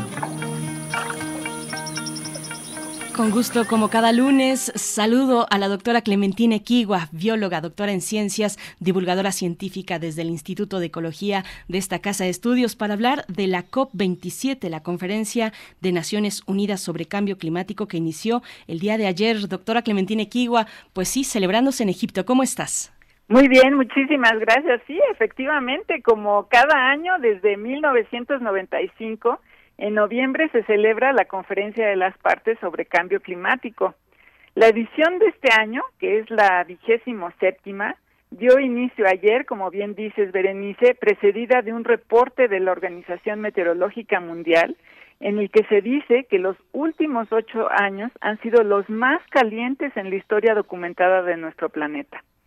El aumento de la temperatura en 1.14 grados centígrados se ha manifestado con inundaciones en países como Alemania, Nigeria y Pakistán, así como con graves sequías en Somalia y olas de calor extremo en muchas partes del mundo. Los países insulares, una fuerza que llevó el límite de 1.5 grados centígrados al Acuerdo de París, sigue siguen padeciendo por extremos climáticos y perdiendo territorios debido al aumento del nivel del mar. Todo esto enmarcado en un escenario con el registro más alto de emisiones de carbono. El conflicto bélico en, Ucra en, Ucrania ha complicado las cosas, ya que han dejado de fluir combustibles de Rusia hacia los países de la Unión Europea, y esto ha provocado que países como Alemania, Grecia y Austria estén considerando extender el uso de sus centrales de carbón y reabrir las que ya habían cerrado. Además de los problemas que ha provocado en cuanto al abasto de alimentos, el conflicto de, Ucrania también ha provocado aumento en los precios de ciertos bienes. Con las manifestaciones climáticas que se han vivido este año y el reporte de emisiones de gases de efecto de invernadero que publicó en septiembre, la Organización Meteorológica Mundial dice que es claro que seguimos avanzando en la dirección equivocada y la ventana de oportunidad para la acción climática se está cerrando rápidamente. En esta conferencia de las partes, que se celebra en la ciudad de Sharm el Sheikh, en Egipto, se reúnen delegados de 200 países y durante la cumbre de líderes mundiales se espera contar con la presencia de alrededor de 100 jefes de Estado. En total, se espera que lleguen a estar a esta COP unas 40 mil personas. Será la cumbre climática con mayor asistencia. Algunos de los retos de la COP 27 son el debate sobre la indemnización por pérdidas y daños a causa de eventos climáticos que van más allá de lo que las comunidades se pueden adaptar. Este tema, que se había evitado en cumbres previas, deberá concluir consolidando compromisos de financiamiento para que los países en vías de desarrollo puedan hacer frente a los impactos del cambio climático sin menoscabo a su desarrollo social. El secretario ejecutivo de Cambio Climático de la ONU, Simon Style, pidió a los gobiernos que se logre un cambio transformacional hacia la aplicación del Acuerdo de París y la conversión de las negociaciones en acciones concretas. Durante la sesión inaugural, Simon Style señaló que idealmente se deben reducir las emisiones drásticamente. Se deberá invertir más en energías renovables y proteger a la gente por medio de dirigir el apoyo a los lugares que se necesitan. Las mujeres y las niñas deben estar al centro de las decisiones climáticas y de la acción, dijo. Le recuerdo a nuestra audiencia que se ha dicho en distintos foros que son ellas, las mujeres y las niñas, las más vulnerables ante los fenómenos climáticos. Al empoderarlas, dijo Style, se logra una mejor gobernanza y mejores resultados. Los reportes recientes de emisiones de CO2 muestran que sí disminuyeron durante el confinamiento mundial ocasionado por la COVID-19, pero ahora que las economías se han reactivado, las emisiones de CO2 aumentaron. Incluso se ha dicho que ha repuntado el uso de combustibles fósiles, con lo que eso significa por su contribución al cambio climático y a las metas de París. Se espera que cada país diga cuáles serán sus contribuciones determinadas a nivel nacional como parte de sus compromisos de reducción de gases de efecto invernadero. Style dijo durante la inauguración que tan solo 29 países de los 194 miembros han actualizado sus planes nacionales. Un compromiso que como, que como planeta tampoco nos acerca a que se cumpla el Acuerdo de París. En un boletín emitido por la Secretaria de Medio Ambiente el 29 de octubre, se dice que México tiene el compromiso de reducir en 30% sus emisiones de carbono para el 2030. De, acuerdo, de forma condicionada, estas reducciones podrían llegar al 40%. Para ello, dice el boletín, el gobierno de México está aplicando 35 medidas en todos los sectores económicos que contribuirán a alcanzar esta meta, que consiste en primer lugar en soluciones naturales como son el programa Sembrando Vida, la creación de nuevas áreas naturales protegidas y la Estrategia Nacional de Carbono Azul que está asociada con la protección de ecosistemas marinos. Como segundo punto, el gobierno de México fomentará el transporte bajo en carbono, por ejemplo, promoviendo el transporte eléctrico. Además, se fomentará el trabajo remoto y el transporte ferroviario. En este último punto, el boletín de Semarnat estima que al funcionar el tren Maya se reducirán las emisiones anuales de CO2, pero desafortunadamente no se sabe con exactitud cuántas emisiones se están provocando con la destrucción de los ecosistemas para construirlo, ni si realmente se balancearán con las soluciones naturales que se mencionan en las primeras medidas. En cuanto a la regulación y fomento industrial, el boletín de Semarnat dice que las acciones están enfocadas a la eficiencia energética y la Estrategia Nacional de Economía Circular. Con la COP27 en marcha, me parece importante comentar que el asesor especial del secretario general para Acción Climática, Selvan Selvin Hart, explica que las reuniones como las conferencias de las partes que hoy están ocurriendo en Egipto equilibran el valor de las negociaciones multilaterales porque los países pequeños tienen un lugar y voz en la mesa de negociaciones bajo los mismos términos que los países grandes. Además, reconoce Hart, hoy la gente está más consciente de la crisis climática y gracias a esta conciencia, las sociedades han aumentado la presión para que sus gobiernos actúen y le den prioridad a atender la crisis climática. La COP27 terminará dentro de dos semanas, el 18 de noviembre, después de que se reúnan durante los dos primeros días los líderes mundiales, se hable de financiamiento, descarbonización y sobre la ciencia del cambio climático. Particularmente y por primera vez, hacia el final de la COP se abordarán soluciones. La negociación más difícil será sobre la indemnización por pérdidas y daños. Así que, bueno, debemos estar pendientes de lo que suceda durante estas dos semanas, porque el futuro del planeta y de nuestras sociedades dependen de estas negociaciones. Pero también dependen de que como sociedad seguimos, sigamos apretando a nuestros gobiernos y participando individualmente para que verdaderamente haya el cambio que necesitamos. Eh, no sé, el, el, panorama está muy interesante y yo espero que, que nuestros radioescuchas pues también sigan y eh, sigan lo que está sucediendo allá en Egipto y pues eh, sigamos actuando y sigamos exigiendo en la medida de lo posible. Pues será muy, muy importante y qué bueno que lo pones, eh, doctora Clementine Equigua, en este lunes, cuando ya el día de ayer inició esta conferencia de las Naciones Unidas sobre cambio climático, su edición 27. Qué buena revisión eh, que nos compartes en esta, en esta ocasión. Y pues sí, todos atentos a estas negociaciones, a estos temas que nos has eh, reseñado puntualmente, esta cuestión de la indemnización por pérdidas y daños de eventos naturales. Bueno, todo un tema y lo que pueda proponer México también en esta, en este, en esta conferencia, en esta COP27. Doctora Clementina Equigua, pues como siempre, muchas gracias y estaremos en esta semana y la próxima también, porque se extiende del 6 al 18 de noviembre, entiendo, la COP27, y pues será muy interesante ver todo lo que se desahogue en, en ese espacio, ¿no? Exacto, claro que sí. Y bueno, pues este, este asunto, como bien dices, de, de eh, compensación, compensación por daños, va a ser súper interesante porque, como bien se ha dicho en, en muchos medios, eh, los países en vías de desarrollo son los que están padeciendo todo lo que han emitido en, en gases de efecto invernadero los países ya desarrollados. Entonces, pues ahí la, la negociación se va a poner súper interesante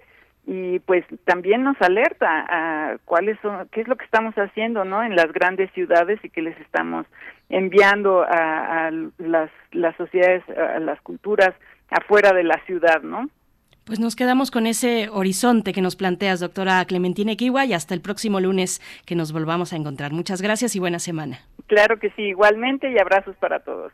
Abrazos. Pues nosotros llegamos al cierre de esta edición, lunes 7 de noviembre, 9 con 59 minutos. Ya nos vamos. Esto fue Primer Movimiento, El Mundo desde la Universidad.